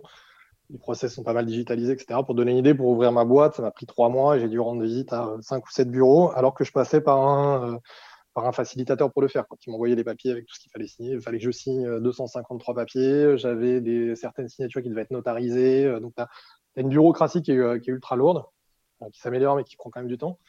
Euh, c'est un pays qui a, voilà, qui a, certaines problématiques comme ça qui sont pas évidentes pour faire du, business au premier abord, mais qui du coup aussi, à contrario, a énormément d'opportunités à gérer. Euh, c'est un produit dont l'échelle est vachement plus importante que, que la France. Tu vois, c'est 200 millions d'habitants, donc euh, il y avait énormément de challenges à régler. Euh, et c'est un pays, donc on parlait du, euh, du, du social avant, en fait, ça se traduit vachement dans la façon dont tu fais du business. C'est vraiment, euh, c'est vraiment la caricature de la, de la culture latine, mais c'est un endroit où tu te fais des amis avant de faire du business. Ça sert à rien d'envoyer des mails aux gens en espérant qu'ils vont te répondre juste parce que ton mail est bien écrit. Euh, c'est vraiment un endroit où il faut lever tes fesses, aller voir les gens, boire des coups avec eux, faire copain d'abord. C'est très très vite. euh, euh, en fait, tu mélanges le personnel et le professionnel rapidement euh, parce que si les gens ne font pas confiance et ne t'aiment pas, typiquement, en fait, ça va être beaucoup plus difficile de faire du, business. Tu vois, par rapport à ce que tu me disais tout à l'heure, ouais, mais c'est un pays social, etc. Quand j'étais au Brésil, chez Google, en fait, il y avait des gens qui m'additionnaient sur Facebook alors que je les avais à peine croisés dans un couloir, etc. Tu vois. Et, et j'avais non seulement les collègues de ma boîte, mais j'avais des gens avec qui je bossais dans le gouvernement, des fournisseurs, des clients. Et je peux te dire, enfin, moi, je sais qu'à l'époque, en France, je me disais, maintenant, c'est un peu bizarre d'avoir mes clients et mes fournisseurs sur, euh, sur Facebook, quoi. C'est mon réseau perso. Mais en fait, si tu les acceptes pas, c'est c'est c'est curieux, quoi. ouais. C'est toi qui est un peu, c'est toi qui est un peu bizarre, quoi. C'est pas forcément une insulte, mais, euh, mais enfin, pourquoi tu, que tu te caches? Et c'est pas juste qu'ils t'additionnaient sur, euh, sur ces réseaux-là. C'est-à-dire que si tu les mettais sur ton Instagram, ils allaient euh, liker tes photos depuis euh, 1982, quoi. Donc c'est, euh, il y a une vraie, euh, c'est alors, c'est un peu intrusif quand tu Ouais. viens de la France. Tu te dis, mais attends, c'est quoi ce bordel faut paramétrer tu viens- vois, tu, tu, tu rentres chez moi, quoi. Bah, Ouais. Oui et non, en fait. C'est-à-dire qu'il faut le paramétrer, mais, euh, mais Il d'une faut autre manière. accepter une c'est certaine aussi- transparence, sinon ils se sentent un peu. euh, voilà, c'est ça. C'est euh, il- si, si tu les laisses rentrer sur ton Facebook, mais que tout est fermé, bah, ça change pas grand-chose. En fait, c'est un peu la même chose. Donc, en fait, ils, ils veulent, ils veulent savoir Mm. qui t'es derrière, ils veulent te connaître, et donc, euh, donc c'est. euh, et, mais d'un autre côté, ils sont vachement, il y a vachement d'hospitalité aussi. Donc, euh, donc, typiquement, ils vont aller, euh, ils vont t'emmener, ils vont te sortir, ils vont t'expliquer les trucs, etc. Et c'est là où c'est assez fantastique. C'est-à-dire qu'à partir du moment où euh, et ça va vite. En en fait, c'est à partir du moment où tu as passé ce cap, ou alors tu es sympa et que tu les forces pas, que tu les, tu les violentes pas, en fait, ils vont tout faire pour toi. Ils vont vraiment mais, euh, t'aider à mort, etc. Et tu peux, euh, en fait, le, temps que tu vas perdre au début pour construire cette relation et vraiment la, la- la solidifier, même si construire des relations, c'est important partout dans le monde, mais ce truc-là est vraiment essentiel et fait que derrière, ça va aller beaucoup plus vite euh. Donc, j'ai vu beaucoup d'entrepreneurs quand j'étais là-bas venir, tu vois, ou monter leur boîte, etc. Et par exemple, ils avaient du mal à expliquer euh, aux boîtes en France, par exemple, que bah, au début de l'année au Brésil, tu fais pas business. Parce qu'entre le jour de l'an et le carnaval, qui est euh, février-mars, il se passe pas grand-chose au Brésil. Donc, tu as, des particularités locales comme ça qui sont faites, euh, qui- qu'il faut comprendre. Et, euh, donc, euh, ils avaient des, euh, Français ou des euh, d'autres boîtes étrangères qui leur disaient voilà, bah, il y a des résultats, il y, euh, y a des targets, etc., qu'il faut atteindre, etc. Et en fait, c'est euh, une espèce d'inertie, c'est un peu plus élastique. Donc, il donc faut aussi s'adapter au, au marché local et se dire voilà, essayer de vraiment comprendre l'écosystème local, arriver à vraiment tout connecter, se donner le temps en fait de faire ça dès le début pour que derrière ça accélère la, euh, la croissance de ton business. Ouais, alors c'est intéressant ce que tu dis. Ça me fait penser aussi à des stéréotypes qu'on a. euh, Par exemple, euh, quand on parle des États-Unis, les gens disent oui, c'est très facile de, de sympathiser, les gens sont très très euh, très sympas. Sauf qu'en fait, c'est très superficiel. Derrière, il n'y a pas vraiment de fidélité, puis il n'y a pas vraiment de suite quand tu reprends contact. euh, les gens sont pas forcément chauds. Euh, et dans d'autres pays, les gens sont peut-être un peu plus froids, mais les amitiés sont un peu plus loyales et tu peux attendre plus des gens comme ça. Donc, ouais, Brésil un peu entre les deux de, ça. C'est encore un peu, c'est un peu en troisième, une troisième voie où tu as un côté un peu superficiel, un peu, on, tu vois, on est super heureux, on est bruyant, on, on est super potes, etc. Alors que ça fait 15 secondes qu'on se, se, rencontre. Mais en fait, ils ont une, mais il y a un côté vraiment ingénieux là-dedans. C'est-à-dire que c'est pas le côté à l'américaine.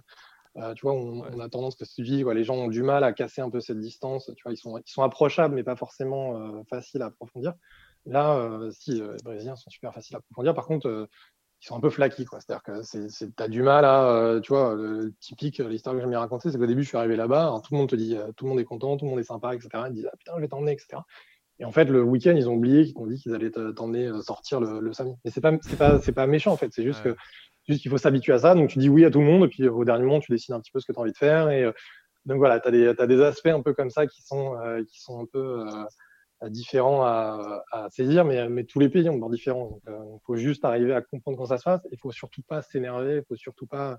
C'est un autre truc aussi qui est vachement important au Brésil pour faire des affaires. C'est une culture qui est non, non confrontationnelle. un peu comme peut l'être l'Asie, mais d'une manière différente, ça se traduit les gens à genre discuter, etc. Mais il faut toujours essayer de tomber d'accord à la fin. Il faut toujours qu'il y ait un consensus. Il euh, faut éviter d'être dans la confrontation. Le français, qui est le roi du débat, par exemple, ah c'est pas c'est pas la bonne approche. Euh, dire non à des gens, euh, être super direct, etc. Ça marche pas. donner du feedback direct, c'est pas la bonne solution. Les gens vraiment, donc, je disais, mélanger le personnel et le professionnel. Si tu fais un projet et que ton projet n'est pas terrible et que tu dis à la personne que son projet n'est pas terrible, c'est exactement la même chose que si tu lui disais, bah, tu es une grosse merde et tu sais pas faire ton taf. Ton taf. Et c'est ça qu'elle entend en fait. Et donc du coup, bah, ça la vexe. Quoi. Donc il euh, euh, faut vraiment prendre des gants. Euh, et, quand tu prends des gants en tant que français, il faut en mettre 14 paires. Parce que même quand on prend des gants en tant que français, on est encore, on est encore un peu trop direct. Donc c'est vraiment faire vachement, vachement gaffe à ça parce que tu peux vite te griller en, en étant trop français là-dessus. Alors ça me rappelle aussi d'autres stéréotypes qu'on avait étudiés en école de commerce. Bon, ça vaut ce que ça vaut, mais ils expliquaient que dans des négociations en fait entre asiatiques et français, euh, les Asiatiques, ils avaient euh, un avantage. Euh, pourquoi? Parce que, en fait, nous en France, comment on, se, on se montre les uns aux autres qu'on se respecte, c'est limite en se coupant la parole. Sous-entendu, ce que tu dis mhm. est tellement important que j'ai déjà envie de te répondre, j'ai déjà plein d'idées, etc.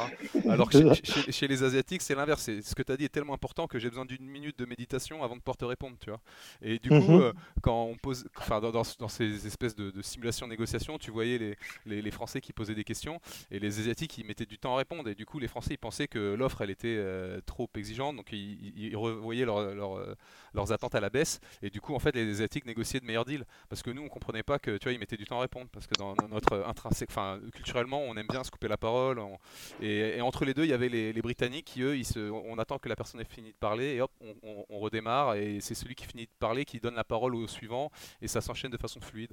honnêtement je trouve que c'est très cliché, mais euh, bon il y a peut-être un peu de vrai quand même. Bien sûr. Il y a un peu de vrai Et, Brésil, si je continue sur ce cliché-là, tu aurais. Euh, euh, c'est pas grave si on se coupe la parole à partir du moment où au final on est d'accord. et, on, et on sort, on est content et, euh, et on a envie de se reparler. Très bien. Et alors nous, quand on a envisagé, enfin quand on a commencé à se développer à l'international, euh, on ne pouvait pas aller sur les marchés trop matures anglo-saxons parce qu'il y avait déjà énormément d'agences qui, faisaient du social media, etc. Et on, a envisagé le, Brésil parce qu'on, effectivement, parce qu'on on avait entendu dire, on avait compris que c'était un pays très social, euh, c'était un pays émergent, donc avec un pouvoir d'achat en hausse, et c'était un très gros pays. Donc on se disait, en étant dans, une des grandes villes, à Sao Paulo et autres, on pourrait peut-être accéder à toutes sortes de budgets. Et quand j'ai creusé le sujet, je me suis rendu compte que soit on allait se retrouver, parce que comme moi je ne parle pas le portugais et que je pouvais pas vraiment aller sur place et que ça allait être compliqué j'avais, enfin, ce que j'ai, ce que j'avais euh, compris, c'est que soit j'allais y envoyer un Français qui parlait le portugais, mais il allait être un peu largué parce que c'est quand même culturellement euh, différent euh, d'un Français d'origine portugaise, par exemple. Soit on recrutait un local, mais déjà aussi, comme la main d'œuvre qualifiée est rare, ça coûte très cher. En plus de ça, il y a des charges sociales limites de, 100% de ce que j'avais cru comprendre. Donc c'est hors de prix d'avoir d'embaucher des gens en fait. Plus la paperasse, comme tu as dit, toute la, red tape. Euh, et, donc le risque aussi quand tu embauches un, local, c'est que surtout dans les métiers de service comme ça, c'est que à la limite, la personne, elle, apprend euh, en étant payée euh, le temps qu'il faut. Puis dès qu'elle a son réseau, en fait, elle, te fait faux bon, elle démissionne, elle va, elle fonder une boîte concurrente.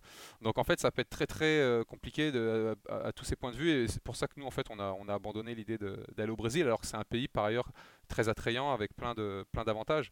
Mais bon, ce, qui a, peut-être changé depuis depuis que vous avez essayé ça, c'est la, main d'œuvre locale. Elle est beaucoup plus sophistiquée, je pense qu'elle a pu l'être il y a quelques années, donc ça c'est un petit peu différent aussi. et après, le dernier point que tu dis, c'est un peu la question de comment tu défends ton business et comment tu crées un différentiel que que du coup tu peux tu peux défendre sur le long terme quoi c'est-à-dire que et aujourd'hui c'est encore plus vrai je pense dans les dans les agences de de, de, com ou comment est-ce que tu arrives à créer des solutions qui sont pas juste euh, de la communication classique mais où euh, voilà le mec qui se réveille demain se dit euh, bah, ça va être difficile à reproduire ça quoi mais, je pense que vous, vous faites bien d'ailleurs aujourd'hui oui, non, c'est tout le challenge. Hein, quand tu fais quand même du sur-mesure, au final, derrière, voilà, ça, ça, repose quand même sur les talents aussi. Donc, euh, quand tu as quelqu'un qui est loin de toi comme ça, un peu loin des yeux, loin du cœur, quand il a compris comment ça fonctionnait, qu'il a appris tout ce qu'il pouvait, euh, le risque il est quand même grand. Surtout si tu, tu, le, tu, le recrutes parce qu'il est plutôt entrepreneur euh, au départ, pour être tout seul et ouvrir un bureau. le risque est fort que derrière il, aille fonder sa propre boutique, donc c'est compliqué.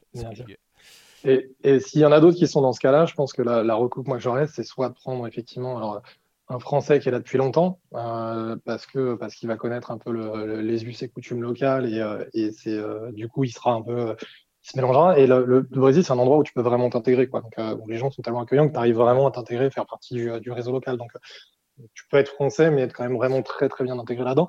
Ou alors un Brésilien qui a, qui a vécu à l'étranger et qui va être capable de comprendre aussi et, particulièrement qui aurait vécu en France et qui va être capable aussi de comprendre que quand un Français gueule ou vachement direct, etc., c'est pas parce qu'il euh, le traite de, de, naze, mais parce que voilà, on essaie d'avancer ensemble.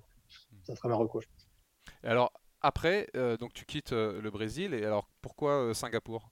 Comment tu te retrouves à, Singapour, out of all the possible places pourquoi, Ouais, pas, un point, pas un point forcément évident, mais, mais non, en fait, on était, on était dans une fin de cycle avec Manana. On avait notre, pote de, notre bande de potes qui s'était un peu décimée entre ceux qui avaient des gamins, ceux qui étaient partis à l'étranger, etc. Donc, on a revu ça.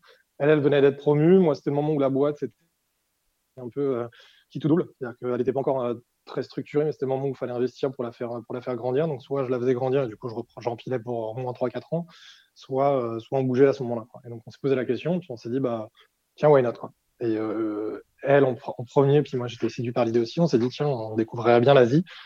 Brésil, Singapour, c'est 24 heures de voyage, donc y aller en vacances, c'est pas forcément, pas forcément évident si tu vraiment envie de connaître l'endroit. Et donc, euh, une chose en amenant une autre, on a fini par se dire, bah, allez, tiens, pourquoi pas. Et, euh, après, alignement des astres euh, total, coup de bol. Moi, j'avais mis un an, tu vois, pour bouger de Dublin à, à São Paulo. Elle, deux semaines après, elle avait un job. En fait, son ancienne boss était ici. Il cherchait quelqu'un pour faire le job qu'elle avait fait avec beaucoup de succès au Brésil. Donc, il y avait vraiment tout qui était, qui était réuni. Donc, ils se sont dit, bah, tiens, il y, y, a un job avec ton nom ici, si tu veux venir. Euh, tu nous dis quoi. Et donc on a, on, s'est retrouvé à négocier la date euh, plus tard, quoi, en se disant ouais, on veut vraiment y aller, mais, euh, mais pas dans les deux semaines qui viennent, quoi. Donc on trois mois après, on était, on était à Singapour, et donc le job s'est présenté à Singapour, donc on n'a pas vraiment eu, on n'a même pas fait de voyage de reconnaissance ou quoi que ce soit. On a dit ok, why not quoi. Et donc moi, ça faisait du sens par rapport à ma boîte, effectivement. C'était canon, on était, on était au centre de la du sud-est, donc enfin, ça, ça, cochait un peu toutes les cases qui étaient importantes pour nous. Après, moi, dans mon perso, euh, mais ouais, je les ai rarement, je les ai rarement fait en, en, choisissant une destination, mais beaucoup plus en choisissant une expérience. Après, je fais partie de ces gens qui sont, euh, bah, je suis heureux là où tu me mets. Donc, euh, quand j'étais à Dublin, j'avais une super vie où je prenais mon vélo et j'allais sur le bord de mer. Mais quand je suis arrivé à São Paulo, j'ai j'ai récupéré un petit peu le, la vie de clubbing qui m'avait manqué à Dublin parce que c'était pas la plus grosse ville de clubbing, mais en même temps, je me débrouillais pour aller euh, faire des sauts dans la nature parce que c'est quand même une grosse ville. Et donc, en arrivant ici, bah, voilà, on, a, on a pris un petit peu ce que Singapour avait à offrir. il y a plein de choses que Singapour peut offrir et qui sont difficiles à trouver ailleurs. Et je sais que c'est un peu un cliché, mais au Brésil, la, violence, c'est quand même un vrai sujet. On peut pas, surtout quand on habite maintenant à Singapour, c'est tellement l'opposé, j'imagine. Ça, ça pourrit pas trop la vie quand, quand on vit au Brésil. On, on apprend à vivre avec. Non, non, pas un sujet. Après, il faut, faut, faire gaffe à pas, euh, à pas tomber dans le Fox News non plus. Quoi. Euh, donc effectivement, il y, a, il y a, pour être très transparent, c'est pas les mêmes, euh, les mêmes standards de sécurité du tout. Mais bon, pour donner une idée, moi, je me suis baladé pendant six ans en vélo dans les rues de São Paulo, mais jamais rien arrivé. Jamais, il m'est arrivé une couille en Argentine où je me suis fait attaquer au couteau, mais c'est un coup de pas de bol, tu vois ce que je veux dire. C'est au mauvais moment, au mauvais endroit, et c'était un peu, alors je dirais, c'est c'est une erreur que j'ai faite parce que j'ai pas fait gaffe, euh, j'étais un peu distrait, etc. Mais euh, et c'est le genre de truc qui peut pas t'arriver effectivement à Singapour. Même si tu es distrait, il t'arrive rien. Ouais, bien sûr, Donc effectivement, c'est pas c'est pas normal, c'est un standard. Et la, grosse différence aussi, euh, et c'est surtout là où c'est faut faire gaffe, c'est quand tu es en Amérique latine, quand tu te fais agresser, c'est pas c'est pas de la petite frappe comme tu quand tu peux, tu peux rencontrer à Paris ou le mec va te mettre une baffe ou tu peux répondre, etc. potentiellement, tu peux tomber sur un mec, ouais, sur un mec drogué, drogué au crack, armé et et qui n'est pas forcément avec, en pleine possession de ses capacités. Donc, il faut juste quand ça arrive, il faut vraiment faire profil bas et filer tout ce que tu as, être barré. Et, euh, et voilà. Donc, moi, j'étais parti dans l'esprit en me disant bon, bah, je pense que j'ai au moins euh, trois portables qui vont y passer. Enfin, tu vois, ça va être la taxe du, euh, du stupide touriste. Et puis, puis quand ça m'arrive, je les file. Et puis voilà, coup de bol, il ne m'est pas, pas arrivé ça. Mais je parle avec les Brésiliens, effectivement, ça fait partie des. Mmh, ils sont tous finissant à raconter dans ce sens-là. Mais la plupart sont là aussi pour te la raconter. Donc, faut, après, c'est juste c'est un pays où, tu as énormément d'inégalités, où les inégalités sont beaucoup, beaucoup, beaucoup plus importantes que euh, la France ou Singapour. Euh, et donc, euh, et donc ça qu'il faut prendre en compte. C'est-à-dire que et, l'autre différence avec, avec ce qu'on a, par exemple, en France, notamment à Paris, dans les grandes villes, c'est que tu n'as pas, pas le, centre riche et la périphérie qui est pauvre. le centre de São Paulo, c'est l'un des endroits qui est les plus, c'est là où il y a ce qu'ils appellent la, région qui s'appelle Crackland, un peu comme tu peux avoir à San Francisco, par exemple. Tu as, euh, des favelas en plein milieu de la ville. Donc, tu peux avoir un million de, un million de personnes euh, dans euh, quatre, quatre, quatre pâtés de maison qui sont au milieu de, de quartiers super riches. Il faut juste, en fait, faut savoir où tu vas en permanence. Et il y a des trucs que tu peux pas faire. Donc, rentrer la nuit en marchant chez toi parce que tu habites à trois bornes, c'est le genre de truc qu'il faut éviter. Il y, a des, choses que tu peux pas faire quand tu es là-bas, mais euh, après, c'est un peu comme partout. Quand tu es, à Rome, fais comme les Romains, pose la question aux locaux, qu'est-ce qu'ils feraient, qu'est-ce qu'ils feraient pas, et, euh, ils vont donner les bonnes, les bonnes règles à suivre. C'est ce que j'ai fait depuis le début, et, et voilà, quoi. Tu, fais gaffe, et tu fais pas n'importe quoi. Il faut juste, être, faut juste être un peu plus vigilant. Et surtout, si tu viens dans un endroit comme Singapour, il faut vraiment se remettre au bout du jour et se dire, OK, qu'est-ce que je peux faire, qu'est-ce que je peux pas faire? Euh, ouvrir mon PC dans une rue passante euh, sur une terrasse de café, par exemple, ça fait pas partie des choses qui sont euh, très, très intelligentes à faire à São Paulo. Alors qu'à Singapour, bah, tu peux même aller aux toilettes, discuter avec le barman et revenir, et ton laptop il est encore là. et alors après, ça doit dépendre aussi des villes, parce que peut-être qu'à Sao Paulo, c'est déjà peut-être un peu moins craignos que, que Rio, je, je, sais pas, je, dis ça. Non, c'est le même niveau. Plus, plus la ville est grande, en fait, plus, plus c'est le cas. São Paulo, Rio, Bahia, euh, Salvador, euh, Recife, toutes les grosses villes ont un peu, un peu la même problématique, avec des, des, variations un peu différentes, mais euh, non, non, c'est un peu, un peu pareil. Là où tu es le plus tranquille, finalement, c'était plutôt quand tu es à la campagne, où tu encore. En fait, tu vas, tu vas à la campagne le Brésil, ça te rappelle vachement des, des, des, ambiances de petits villages de campagne en France, par exemple, et, c'est beaucoup plus détente. donc, encore une fois, c'est pas, euh, c'est pas du tout la guerre civile. Enfin, tu vois, c'est pas, pas une pression que tu as. C'est pas quand tu sors de chez toi, tu regardes au-dessus de ton épaule pour voir ce qui se passe. Je me baladais en vélo, j'avais pas d'armure. Euh, c'était cool. Et euh, La plupart, de enfin, 99% des gens ne sont pas des, sont pas des brigands. Quoi, ah bah. Alors, question touriste de base, mais ouais, j'imagine que tu as, fait le carnaval, ça doit être ouf. Et tu, tu, tu, conseilles de celui de Rio, non? Ça, ça craint pas trop ou... Moi, c'est celui, celui, que je c'est celui que j'ai. Euh, alors, j'ai ouais, été plusieurs fois à Rio euh, et, c'est celui qui correspond le plus à ma personnalité parce que c'est à la fois euh, l'un des plus gros, des plus, des plus colorés. Et, et, contrairement à celui de Salvador, par exemple, c'est aussi celui qui est le plus démocratique, où vraiment tout le monde est dans la rue, il n'y a pas de séparation entre riches, pauvres, etc., comme tu peux avoir un peu à, Salvador. c'est pour donner un peu un ordre d'idée, c'est un peu, c'est impossible à, à, à, imaginer, mais imagine la plus grosse fête dans laquelle tu as jamais été. Euh, imagine que tout le monde est déguisé et multiplie ça par 1000 euh, ou 10 000. Quoi. ça, va te donner un début d'idée de ce à quoi ça correspond. Et, euh, et en fait, tu as le carnaval tel qu'on nous on connaît, qui est le défilé dans le Sambodrome, tu vois, qu'on voit à la télé. Mais tu as aussi une grosse culture.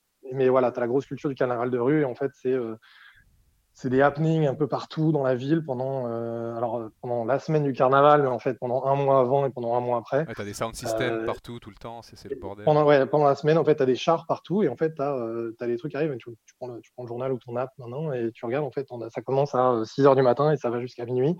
Et donc, c'est dans tous les quartiers et chacun, en fait, a un thème différent. Donc, tu en as un qui va être. Marie-moi parce que je t'aime, l'autre qui va être rock'n'roll des années 90, le troisième qui va être euh, les trans euh, qui adorent la samba. Euh, et donc, tu as vraiment de tout n'importe quoi. As qui sont plus as qui sont plus familiaux, as qui sont plus LGBT, t'en as, enfin voilà, t'as vraiment de tout. Et tu regardes ton truc et tu fais ton programme. Quoi. Ils recyclent pas les chars d'une année sur l'autre, ils reconstruisent des nouveaux chars, des, nouvelles, des nouveaux trucs chaque année. Ah ouais, complètement. Toujours. Et en fait, dans la culture musicale, en fait, la musique est très très forte parce que les gens dansent, chantent et, tous les Brésiliens en fait, connaissent les chants parce qu'en fait, les, les musiques les plus célèbres de ce truc-là, c'est les musiques du carnaval des années précédentes. Ah donc le carnaval, ce que peu de gens savent, en fait, c'est un gros concours des écoles de samba. dans le samba ah Donc c'est un truc qui est ultra populaire, ultra C'est pour ça que c'est intéressant. C'est euh, Et, et, donc sur les chars, en fait, ouais, c'est chacun un thème et les gens, c'est une compétition du bah, Tu sens que c'est la surenchère créative hein, pour vraiment celui qui aura le char le plus fou. Ah mais complètement. Et, et, non seulement le char, mais aussi toute la population. C'est-à-dire que tout le monde, tout le monde, tout le monde, tout le monde est déguisé. Euh, et, et, imaginez que tu vas utiliser le même déguisement tous les jours, enfin, t'es un loser. Quoi. mais comment ils financent ça d'ailleurs? Parce que ça doit coûter cher, et qui, qui, vu que c'est gratuit le carnaval, qui c'est qui paye pour, euh, pour, pour, ces, ces, ces gens qui construisent leur char toute l'année, qui s'entraînent toute l'année? Ah, dans, dans, les trucs de rue, c'est des trucs de quartier. en fait, c'est vraiment un truc de quartier, c'est un, truc de, un truc de peuple. En fait. Pour donner une idée, le, les, les, écoles de Samba, en fait, c'est des écoles de quartier qui viennent généralement dans les, dans les milieux les plus défavorisés. Et c'est typiquement, tu vois, les, euh, les mamans du quartier qui vont coudre les déguisements euh, les plus top, ils vont vendre des, euh, déguisements super jolis faits à la main à des euh, touristes pour, pour subventionner tu vois, l'achat de matériel, etc., pour que les touristes puissent faire partie du défilé et regarder un peu le truc. mais c'est un truc qui est vraiment collectif et tu vas avoir des sponsors aussi. Ah oui, c'est ça, je crois que j'avais vu. Bah, Renault, sponsor de certains grands chars géants. Alors ça, ouais, c'est plutôt sur la partie Salvador, du coup. mais sur, sur Rio, c'est plutôt, tu vois, les, les, locaux qui vont le garage du coin qui va participer. Euh, je te dis l'école qui va filer ses locaux. En fait, euh, l'école primaire, tous les soirs, elle devient un centre d'entraînement de, l'école de Samba, notamment. Euh, un truc très, très empreint dans, le truc. Et c'est une religion, quoi. C'est-à-dire que dans les quartiers, les gens vivent pour ça toute l'année. Donc, ils, ils sont. ouais, et après, les gens, bah, les déguisements. Voilà. Je sais pas si tu as vu à Singapour, ils ont lancé la, la Chingay Parade tous les ans. Bah, ça fait longtemps maintenant que ça dure, avec des chars, euh, une procession. Alors, ça n'a rien à voir avec, ce qu'on va voir à Rio, j'imagine, mais bon, ils, ont voulu recréer ça à leur sauce ici. C'est euh, particulier. un peu plus aseptisé, on va dire, mais. Euh, assez aseptisé. Non, pas quand même. Tu suis le chemin balisé, tu suis bien les, plots. C'est ça. Et, et bon, c'est quand même intéressant. Et, non, mais et donc, ouais, je recommanderais, je recommanderais de le faire, oui. Après, par contre, par rapport à ce que tu disais de la sécurité, en fait, il ne peut pas t'arriver grand-chose si tu sors en short avec euh, trois plumes sur la tête et, euh, et que tu as pris ton Nokia 3610 euh, de. Ouais. tu as mis puce locale pour, pour communiquer avec tes potes. Prends pas ton smartphone, ça sert à rien, de toute façon, tu n'arriveras pas à parler avec tes potes. Euh, crée un groupe de 4 à 6 max, parce que sinon, au-delà, de toute façon, tu vas perdre les gens. et, euh, et, go with the flow, quoi. Laisse-toi entraîner, euh, vas-y à la cool, et en fait, du matin au soir, tu vas y aller, tu vas danser quand t'es crevé, tu vas te poser sur la plage. Et, c'est la folie. Hein. Et voilà, c'est, juste, enfin, c'est une ambiance, c'est, en termes d'énergie, c'est un truc vraiment, vraiment incroyable. Tu vois, le plus gros, la plus grosse place sur, sur Rio, ce qu'ils appellent l'Atéro. Donc, c'est une, une, une, espèce d'autoroute à, à, deux, enfin, à trois voies de chaque côté. Et donc, elle est complètement, euh, le trafic est complètement interrompu pendant le truc. Et donc, as, je crois que tu as plus d'un million de personnes qui se trouvent à cet endroit-là. Donc, imagine, à un moment donné, tu es, sur un point un peu. Tu vois, il y a un endroit, il y a un pont, en fait, tu peux voir un petit peu tout ce qu'il y a. Et donc là, tu as une, mare de un million de personnes, tous déguisées, avec un char au milieu qui chante et, qui est, et tout le monde danse et chante. Enfin, c'est une espèce d'énergie, c'est vraiment, vraiment hallucinant. Parce qu'après, et ça, c'est même, pas le, même pas le carnaval officiel. Quoi. Ah ouais, parce que même les. Enfin, Ouais, mais, mais en fait, c'est vachement pacifique, c'est vachement friendly. Contre, tu vois, je pense à un exemple qui est la fête de la musique à Paris, qui est un peu, euh, un peu plus slalom entre, voilà, puis il y a des heures où il faut que tu picailles plus, etc. En fait, tu vois très, très peu de, de bagarres, très, très peu d'agressivité. Les gens sont tellement, préparent ça depuis tellement longtemps, sont tellement heureux.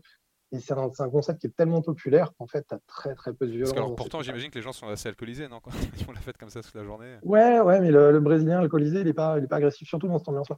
Ouais, ça fait pas partie du concept. Quoi. Et après, tu as aussi donc, le, le Sambodrome, là, qui est le défilé officiel, et je pense qu'il faut le faire aussi. Mais c'est un truc qui commence à 8h du soir et qui termine à 5h du matin. tu vois, qui dure toute la nuit. Et tu as 3000 personnes qui passent devant toi sur des chars qui vont jusqu'à. qui font 8 étages de haut, quoi, par exemple. C'est euh, hallucinant.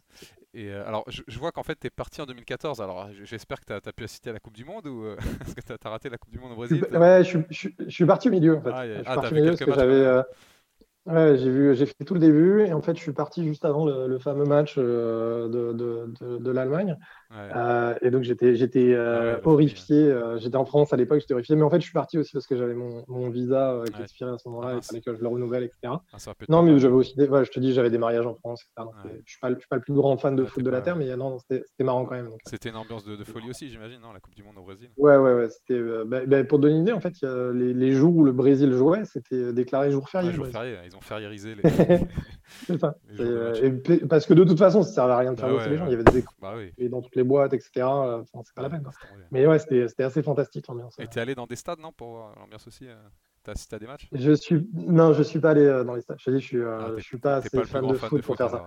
Non, non, vraiment pas. J'avais des potes qui étaient là, ah mais je, préférais le, je préférais les, les troisième mi-temps dans les bars qui étaient plus, plus mon trip. Alors, bah, écoute, on, change d'ambiance et on rebascule à Singapour. Et euh, donc là, ouais, tu as, eu plusieurs missions, notamment là, tu t'es vraiment impliqué bah, jusqu'à ce jour d'ailleurs dans, la French Tech. Euh, je vois que tu as été pendant un an en Entrepreneur in Residence à, l'ambassade de France. Alors, qu'est-ce que ça veut dire et quel projet tu les as aidés à lancer en tant qu'entrepreneur en, en, fait, en même temps que j'étais en train de réincorporer euh, ma boîte euh, à Singapour et en attendant de savoir s'il y aurait effectivement des clients pour, euh, pour consommer ce service. Encore une fois, c'était pas un move opportuniste, hein, c'était vraiment on a bougé, donc je me suis dit, bah, je vais essayer de recréer un truc ici, mais je regarde un petit peu les opportunités qui existaient quand même en, parallèle. Et donc, donc, il y avait ce projet de l'année d'innovation France-Singapour qui était, qui était sur la table, qui avait été signé entre la France et Singapour, qui était une, belle opportunité montée par l'ambassade de France mais qui était un peu une coquille vide dans le sens où il y avait vraiment, il, y avait une, il y avait une vision, mais il n'y avait pas encore vraiment de stratégie. Il n'y avait personne pour gérer le projet. C'était le job de personne de faire ça. Et donc, il cherchait quelqu'un qui était, euh, qui était impliqué dans le réseau d'entrepreneurs. Donc, tu avais, euh, une relation qui était un petit peu euh, pas tendue, mais qui était toujours un peu, qui avait toujours un peu d'incompréhension entre le réseau d'entrepreneurs, notamment la French Tech ici et l'ambassade, parce que c'est pas vraiment, on parle pas les mêmes langages, on n'aborde pas le monde de la même façon. Et il y avait une grosse opportunité de créer des liens entre la France et Singapour qui avaient une cordiale indifférence l'un pour l'autre. Et l'idée, c'était vraiment de se dire, il faut qu'on arrive à créer des opportunités de collaboration entre les deux pays. Et donc, euh, moi, j'ai vu ça, j'ai vu une belle opportunité de, euh, bah, de construire mon réseau ici, d'avoir une année en fait pour étudier un petit peu l'écosystème de Singapour en ayant un salaire fixe qui n'est euh, pas désagréable quand tu es à Singapour. Et pendant que, tu vois, en bon entrepreneur, le soir, je mettais ma casquette d'entrepreneur et, et, je montais ma boîte, je montais ma boîte en parallèle. Et donc, euh, donc c'est ce que j'ai fait. Donc, j'ai passé un an, si tu veux, à vraiment euh, en fait servir de euh, servir de hub et de, facilitateur des relations entre la France, Singapour, entre les grosses boîtes, les startups et les, les académiques, et d'essayer de mettre en relation des gens qui, devraient se parler, d'essayer de, pousser des projets qui devraient se créer dans, ces domaines, donc, scientifiques, technologiques et, et corporate. Et donc, il y a pas mal de, choses qui ont été faites pendant cette année-là, qui ont, abouti. Notamment, c'est là où est né un partenariat entre euh, BPI et entre Singapour. Euh, il y a eu des accords qui ont été faits au niveau de l'intelligence artificielle entre les deux pays. Il y a eu euh, pas mal de corporates qui, ont été en relation avec des startups dans les deux sens. On s'est vachement rapproché des institutions singapouriennes aussi. Donc, voilà, pas mal, de, pas mal de choses qui ont été faites. Mais en gros, mon job, ça a été d'être le chef de projet là-dessus. Et le, le, terme entrepreneur en résidence, c'est parce que en fait, j'étais vraiment l'entrepreneur au sein de l'ambassade. L'ambassade qui, par définition, ne comprend pas forcément à quoi ça ressemble l'entrepreneuriat parce que tu as peu de gens finalement qui ont travaillé dans le privé ou euh, qui, ont été, qui ont été entrepreneurs eux-mêmes. Et donc, l'idée, c'était vraiment de, je dirais pas prêcher la bonne parole des entrepreneurs, mais d'essayer de vraiment d'être entrepreneur à la table de l'ambassadeur, à la table des différents services qui, peuvent, exister dans une ambassade et d'expliquer euh, bah, la, réalité du terrain, de aussi les emmener, les, les aider à, faire des immersions dans, ce, dans ces, dans ces domaines-là. Donc, euh, j'ai emmené l'ambassadeur dans, un coworking pour la première fois de sa vie. On a fait des réunions stratégiques avec la French Tech dans un format auquel ils n'étaient pas forcément habitués, mais dont ils voyaient un petit peu euh, à quoi ça ressemblait. Et donc, euh, voilà un petit peu comment s'est fait le, le, projet. C'était intéressant. Après, pour moi, c'est une grosse découverte dans le sens où j'avais jamais bossé dans une ambassade avant. je ne savais pas du tout ce que ça veut dire de travailler dans une administration. Ouais, tu, tu, tu devais y aller. Ouais, tu devais ah putain, j'ai cru, cru, que j'avais Zoom qui avait une, une, une, une, annonce, je ne savais plus si on était encore ensemble. Non, non, non, on est en euh... Donc tu, ouais, tu devais te pointer Donc. Euh, tous les jours à l'ambassade en fait. C'était pas. Alors oui et non, c'est-à-dire que euh, très vite, et puis c'était un des trucs qu'on avait dit là aussi, c'est-à-dire que moi, de par mon profil et n'ayant pas de vocation à travailler dans une administration, c'était une, une mission qui a toujours eu vocation à durer qu'un an. Euh, et, euh, et, euh, et, donc je leur ai dit aussi, si vous voulez que je fasse bien mon job, il ne faut pas que vous me mettiez derrière un bureau entre quatre murs dans une ambassade parce que c'est un travail de terrain. Quoi. Et donc pendant, euh, pendant un an, je passais en moyenne euh, un ou deux jours à l'ambassade. J'avais deux réunions, notamment au dos. Il fallait vraiment que je, participe et que, je facilitais. Le reste du temps, j'étais assez libre et ils ont été, euh, bah, ils ont été assez intelligents aussi pour ne pas, pas tenir la laisse trop courte et pour me laisser faire ça. Et parce qu'ils ont vu aussi que du coup, bah, comme eux, ils avaient une bonne vision, mais pas forcément une, une, idée très claire de comment exécuter ça, bah, j'ai fait ce que j'avais appris à faire chez Google, c'est-à-dire, bah, OK, tu me donnes un problème compliqué, maintenant je vais essayer de construire une solution à partir de ça. Et donc, j'ai apporté des solutions qui étaient concrètes, j'étais proactif, tu vois, un peu le côté euh, bah, ce que fait un entrepreneur. Quoi, tu vois. Et quel, exemple tu peux donner d'une réalisation ou d'un projet euh, dont tu es particulièrement fier là, de, de, ton temps comme ça euh, à l'ambassade? Je, pense que l'un de ceux dont, dont, je suis fier, c'était de, de, structurer vachement la, la, French Tech, donc, qui, était un, qui était un groupe qui était, euh, qui était pas très bien organisé, mais qui, était, qui avait créé une belle communauté, qui avait créé une belle marque ici à Singapour, mais qui était, qui était peu organisé, qui avait et qui n'avaient pas forcément de vision stratégique très formalisée. Tout le monde savait plus ou moins ce qu'on voulait en faire, mais, mais sans avoir vraiment tu vois, une définition de vision. Et donc là, aujourd'hui, il y a, tu vois, on est passé de 4000 à 3000 membres. Ce n'est pas, pas juste mon job hein, du tout, mais j'ai participé à structurer ce truc-là et à faire en sorte que des personnes qui soient pertinentes rentrent dans ce groupe-là et l'aide à avancer et donc à créer une, communauté qui aujourd'hui est, vachement active. D'autres trucs, c'est euh, ce dont je parlais, là, euh, entrepreneuriat, entreprise Singapour et BPI, qui a, qui a eu pas mal de, de, projets qui ont, été, financés depuis. Encore une fois, hein, euh, moi, mon job, c'était pas d'être d'être le doueur, c'était vraiment d'être le facilitateur de ces choses-là et de faire en sorte que les Singapouriens et les Français s'entendent, qu'ils aient une personne de confiance entre les deux auquel ils puissent, tu vois, avec lesquels ils puissent échanger sans qu'ils, alors qu'ils se connaissaient pas encore directement. Il y a eu pas mal de rapprochements aussi de, de grandes entreprises qui sont aujourd'hui encore impliquées avec bah, la French Tech ou euh, qui sont rapprochés de l'ambassade ou même d'institutions euh, locales. Euh, donc, voilà, c'est un peu le, voilà les, les, projets vraiment qui, qui moi m'ont plu. Et après, on a fait, on a fait quelques événements aussi qui étaient sympas pendant, pendant cette année. Ouais, alors justement, plus ponctuel, mais qui rien. Tu, tu, parlais de format créatif, notamment vous avez fait une session Shark Tank avec des, avec des entrepreneurs dans une piscine.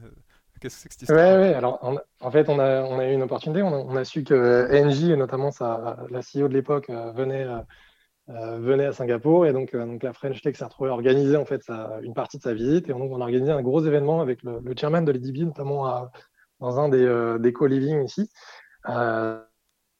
et qui était, qui était en, test encore. Et, et, à la base on voulait même mettre les, les speakers dans un ring. Finalement on l'a pas fait mais on a quand même inventé quelques trucs. Et en fait c'est ce qu'on a essayé de faire depuis le début quand on a, quand on a enfin, en, poussant la French Tech c'est d'essayer d'amener ce, French flair un peu créatif en disant comment est-ce qu'on peut euh, changer un petit peu la façon dont, euh, sont imaginés les events, les interactions, etc. Et donc, euh, donc on le fait toujours avec le, le start-upper en tête, c'est-à-dire que c'est un peu notre client. Mais voilà, on, donc on avait un espace, on a vu une, piscine, on a dit bah, on va faire un shark, Tank, mais littéralement, c'est-à-dire qu'on va mettre les entrepreneurs dans la piscine, les, des patrons de grosses boîtes de l'autre côté. Et en fait, ce qui s'est passé, qui était intéressant aussi, c'est qu'on a essayé de, faire shifter en fait la, la discussion où bah, tu avais euh, des, gros boss de corporate qui sont arrivés, euh, parfois un peu arrogants, pas tous, mais, mais quelques-uns qui étaient un peu en train de se dire bon, bah, c'est quoi ces petits, euh, ces petits entrepreneurs? Et en fait, on avait quand même mis des, des, patrons de start-up de C-Level dans la, de, de ouais, dans la, euh, dans, la piscine et qui avait des trucs à raconter sur comment ils étaient en train de disrupter l'industrie des, euh, des, grosses boîtes. Quoi. Et donc, euh, donc, on a une, une discussion qui est vraiment stratégique à huis clos, qui était vachement intéressante, avec Isabelle Cochet qui, était, qui, était, qui présidait la, la discussion, qui était vachement intéressante. Tout ce petit beau monde on a fait aussi, dans la piscine en train de. Alors, on n'était pas en maillot de bain parce que c'était dans une salle, mais, mais c'était pas loin, c'était intéressant. On, avait, on a fait un truc avec le Club Med aussi, où on a fait un événement de start-up dans leur, dans leur resort à Bintan, qui était, qui était canonissime aussi, et qui était vachement intéressant. Voilà, à chaque fois, on essaie de se dire, OK, bon, euh, tu peux faire un event avec un panel classique, etc. Est-ce qu'il y a un moyen de le faire différemment? Hmm. Et si oui, bah, qu'est-ce qu'on peut apporter? Et, on, a l'avantage de pouvoir le faire, du coup, parce que parce que c'est un réseau d'entrepreneurs et qu'on n'a que les règles qu'on s'impose. Quoi. Donc, euh, alors que certains, certaines autres personnes n'osent pas, se disent, ah, est-ce qu'on peut faire ça, etc. On se dit, bah, qu'est-ce qui est là, de quelle manière on apporte le plus de valeur possible à notre réseau? Et une des manières d'apporter de la valeur, c'est aussi en captivant les audiences et en leur montrant des choses qu'ils n'ont pas l'habitude de voir, et donc de, de, réinventer un peu ça et d'apporter cette créativité. Et alors là, je vois aussi que, c'est très récent, hein, depuis août euh, cette année, là, tu es, devenu Anchor Mentor euh, auprès de l'accélérateur de, de start-up de Google dans l'Asie du Sud-Est, euh, qui vient de, de, se lancer en fait. Et donc, ouais, comment, comment ça s'est fait ça? C'est tout, tout, récent, hein, c'est ça? Ouais, ouais bah, en fait, depuis, depuis des années euh, je suis, euh, un des trucs que je fais depuis que je suis sorti chez Google, c'est, euh, vraiment proactivement give back. Donc, une des manières de faire ça, c'est d'être, mentor pour des startups. Alors, early stage, parce que moi, j'ai jamais, jamais monté une startup que j'ai emmené au-delà de la série Z, donc je veux surtout pas me mettre dans un endroit où je suis pas, je suis pas pertinent. Mais sur early stage, j'ai pas mal de choses pour aider les, entrepreneurs. Et, donc, je suis, mentor bah, notamment chez NTU pour Startup SG. Et là, dernièrement, l'accélérateur de Google m'a demandé d'être un mentor, donc, euh, donc j'ai participé avec, euh, avec, plaisir. Donc là, ça vient de commencer. Mais euh, il y, a pas mal de startups d'Asie du Sud-Est qu'il faut aider. Et donc, il y, a, un gros réseau de mentors qui sont vraiment des, gens canons. Dans le lot, il y a vraiment des, gens qui sont super, super intéressants, aussi bien des mentors de, Google et de l'extérieur. et le rôle de l'encore mentor, c'est non seulement d'apporter voilà, ses, conseils sur, bah, sur ces domaines d'expertise aux, aux, startups, mais aussi de faciliter un peu la discussion avec les autres mentors et, de les aider à, en tirer le, meilleur de tout ça. Pour s'assurer aussi que les mentors ne disent pas des trucs complètement contradictoires et que du coup les, entrepreneurs soient perdus au milieu. Très bien, alors juste deux, trois questions pour finir, on a bien mhm. discuté déjà. Euh, donc, as accompagné un certain nombre de startups, tu, tu continues à le faire. quelles sont les, les, les, deux, trois erreurs récurrentes que tu vois les startups faire vraiment qui, qui te rendent fou? Parce que vraiment l'enseignement c'est toujours le même au final. Quel, est ce conseil que tu veux donner aux startups, les erreurs classiques qu'ils peuvent éviter parce que tout le monde est passé par là? Euh, je, peux, prêcher que ma propre paroisse, quoi. Mais, euh, euh, du coup, je ne donne pas de, conseils, par exemple, sur la partie financière. Je ne suis, pas, qualifié, mais, j'ai encore cette discussion hier avec, avec une nana qui est en train de lancer un produit. Et le premier truc, c'est certains qui outsourcent la partie découverte des besoins avec, les, avec leurs utilisateurs. Ils disent, bah ouais, tiens, j'ai parlé avec des gens qui travaillent avec cette population. Et donc, qui qui se disent que parler avec des utilisateurs finaux, euh, euh, c'est une perte de temps, c'est futile, euh, c'est inutile, ça va pas leur apporter grand-chose, qu'il faut parler avec 500 personnes pour avoir un truc. ou alors qu'ils vont faire des surveys en espérant avoir les, nouveaux insights de la Terre. Donc, vraiment aller parler avec des gens, et ce qu'on disait tout à l'heure, tu vois, l'observation sur le terrain, des interviews assez profondes et poussées, et un, contact en fait continu. C'est pas juste, tiens, je vais faire des interviews, puis après c'est réglé, j'arrête. Non, c'est en permanence d'être en contact sur le terrain avec, avec des, des, utilisateurs pour comprendre ce qu'ils font. Donc c'est le, c'est le fameux euh, Do Things That Don't Scale de, de Y Combinator, de, Paul Graham, de se dire, bah voilà, fais un truc qui est vraiment, vraiment canon pour peut-être 5 personnes au début, et de là, ce sera plus facile d'aller choper les 100 autres personnes, mais, mais commence par là. J'en vois beaucoup qui essayent de, qui commencent par faire des partenariats, qui commencent par faire des trucs qui, de scaling, qui, qui commencent par, voilà, donc tous ces trucs-là pour, pour scaler alors qu'ils n'ont pas encore de produits euh, vraiment pertinents pour leur marché c'est euh, ouais, une des erreurs les plus connues, des plus communes et, euh, et, qui, est, assez facile finalement à, changer, à shifter, mais, mais qu'il y en a beaucoup qui, commettent. Et est-ce que tu as enfin, quelques noms de startups, une ou deux dans la région qui, t'impressionnent sur leur exécution? Euh, bah, y a la dernière en vogue, il y a Aspire qui, qui a fait une, un début fulgurant, je trouve, hein, qui est, full disclaimer, je suis devenu, client, mais, et, euh, mais, euh, mais ouais, qui, fait, euh, qui fait vraiment les choses en, termes de, en termes de croissance, ils ont été assez impressionnants, je trouve. qui d'autre? J'avais été très impressionné par, par Shopee aussi à l'époque. Alors, c'est un petit moment que je n'ai pas parlé avec eux, mais, mais, mais j'aime beaucoup, j'aime beaucoup leur culture interne, en fait, que tu ne trouves pas beaucoup dans, dans les startups, mais notamment leur, le Red of HR euh, est, un mec assez, euh, assez euh, fort. En deux mots, c'est quoi leur Non, en fait, c'est surtout des gens qui sont, qui sont très humbles et qui apprennent de qui apprennent de ce que les autres font bien en fait. Mais en fait, ce que je trouve souvent dans les, dans les startups, c'est c'est des boîtes qui ont grandi trop vite et qui ont un peu laissé de côté la partie talent management et, et, et s'occuper de leur, leurs propres gens. Et eux, ils ont déjà une structure de HR, ils ont du LND, ils, ont, ils sont importés avec la culture.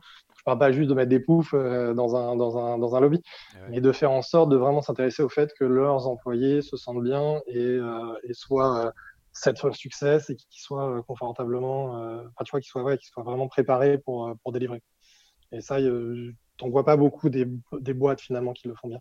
Souvent, ils sont tellement préoccupés par scale fast et, et, et, y aller et, tout défoncer que bah, ils oublient qu'à un moment donné, tu le fais grâce au grâce aux personnes qui sont dans ta boîte et qu'à un moment donné, c'est une dette que tu vas devoir payer. Euh, eux, je trouve qu'ils ils font ça très très bien. Super. Et pour finir, est-ce que tu as un livre atemporel, must-read, que tu, que tu recommandes et un livre un peu plus récent qui t'a aussi marqué à recommander euh, à nos auditeurs euh, Alors récemment, j'en ai pas lu des masses, moins que ce que j'aimerais bien, euh, parce que euh, j'ai beaucoup d'activités et ça me manque d'ailleurs, mais donc je suis pas attendorni de très récent, mais à temporel, il y a Do Things at Don't Scale. Si tu penses monter une startup, je pense que c'est un livre qui est, qui est assez fabuleux. qui est pas un bouquin, mais qui est une ressource qui, qui, vieillit, pas, qui vieillit pas mal, je trouve. C'est How to Start a Startup de How to Start a Startup de Y Combinator, notamment l'article dont on parlait de Paul Graham de Do Things at Don't Scale j'aime beaucoup. Euh, Lean Startup, c'est un, un, must aussi, même s'il y a certaines parties sur lesquelles il vieillit un petit peu, mais, euh, mais qui, est vraiment, euh, qui est vraiment intéressant. Et il y en a un qu'on m'a recommandé, que j'ai envie de, de, le dire, si je le retrouve.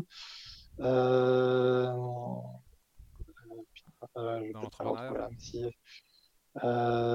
si, attends, je vais te le retrouver. user Story Mapping, Discover the whole, the whole story Build the Right Product. Celui-là est, euh, un des livres qu'on m'a, recommandé euh, dernièrement par Jeff Patton et qui, est, qui a vraiment un must-read un peu en ce moment. Donc, je n'ai pas encore lu malheureusement. Intéressant. le prochain. non plus, intéressant. sur ma reading list. Très bien. Bah, écoute, juste dernière question. Est-ce qu'il y a un point qu'on a à côté duquel on est passé, une question que j'aurais dû te poser, quelque chose que tu voulais partager qu'on n'a pas pu aborder en deux mots? Euh, non, non, pas nécessairement. Je pense que bah, non, là, là, je vois pas, mais euh, mais, euh, mais ravi de pouvoir pouvoir participer à ce, à ce podcast. Et puis si vous avez des questions, bah, toujours toujours ravi de pouvoir échanger avec avec des entrepreneurs quand quand il y a des besoins. Où est-ce qu'on peut te suivre ou se connecter à toi pour pour échanger? LinkedIn, c'est une bonne idée, notamment sur et en faisant une petite intro pour pourquoi on, se connecte, c'est toujours le bon endroit. je, suis assez facile à sur LinkedIn. Ouais, exactement. Parfait. Bah, merci Julien pour ton temps aujourd'hui. Merci beaucoup et c'était très intéressant. Merci à toi. On a couvert pas mal de sujets. Merci à toi. À, toi. à très vite.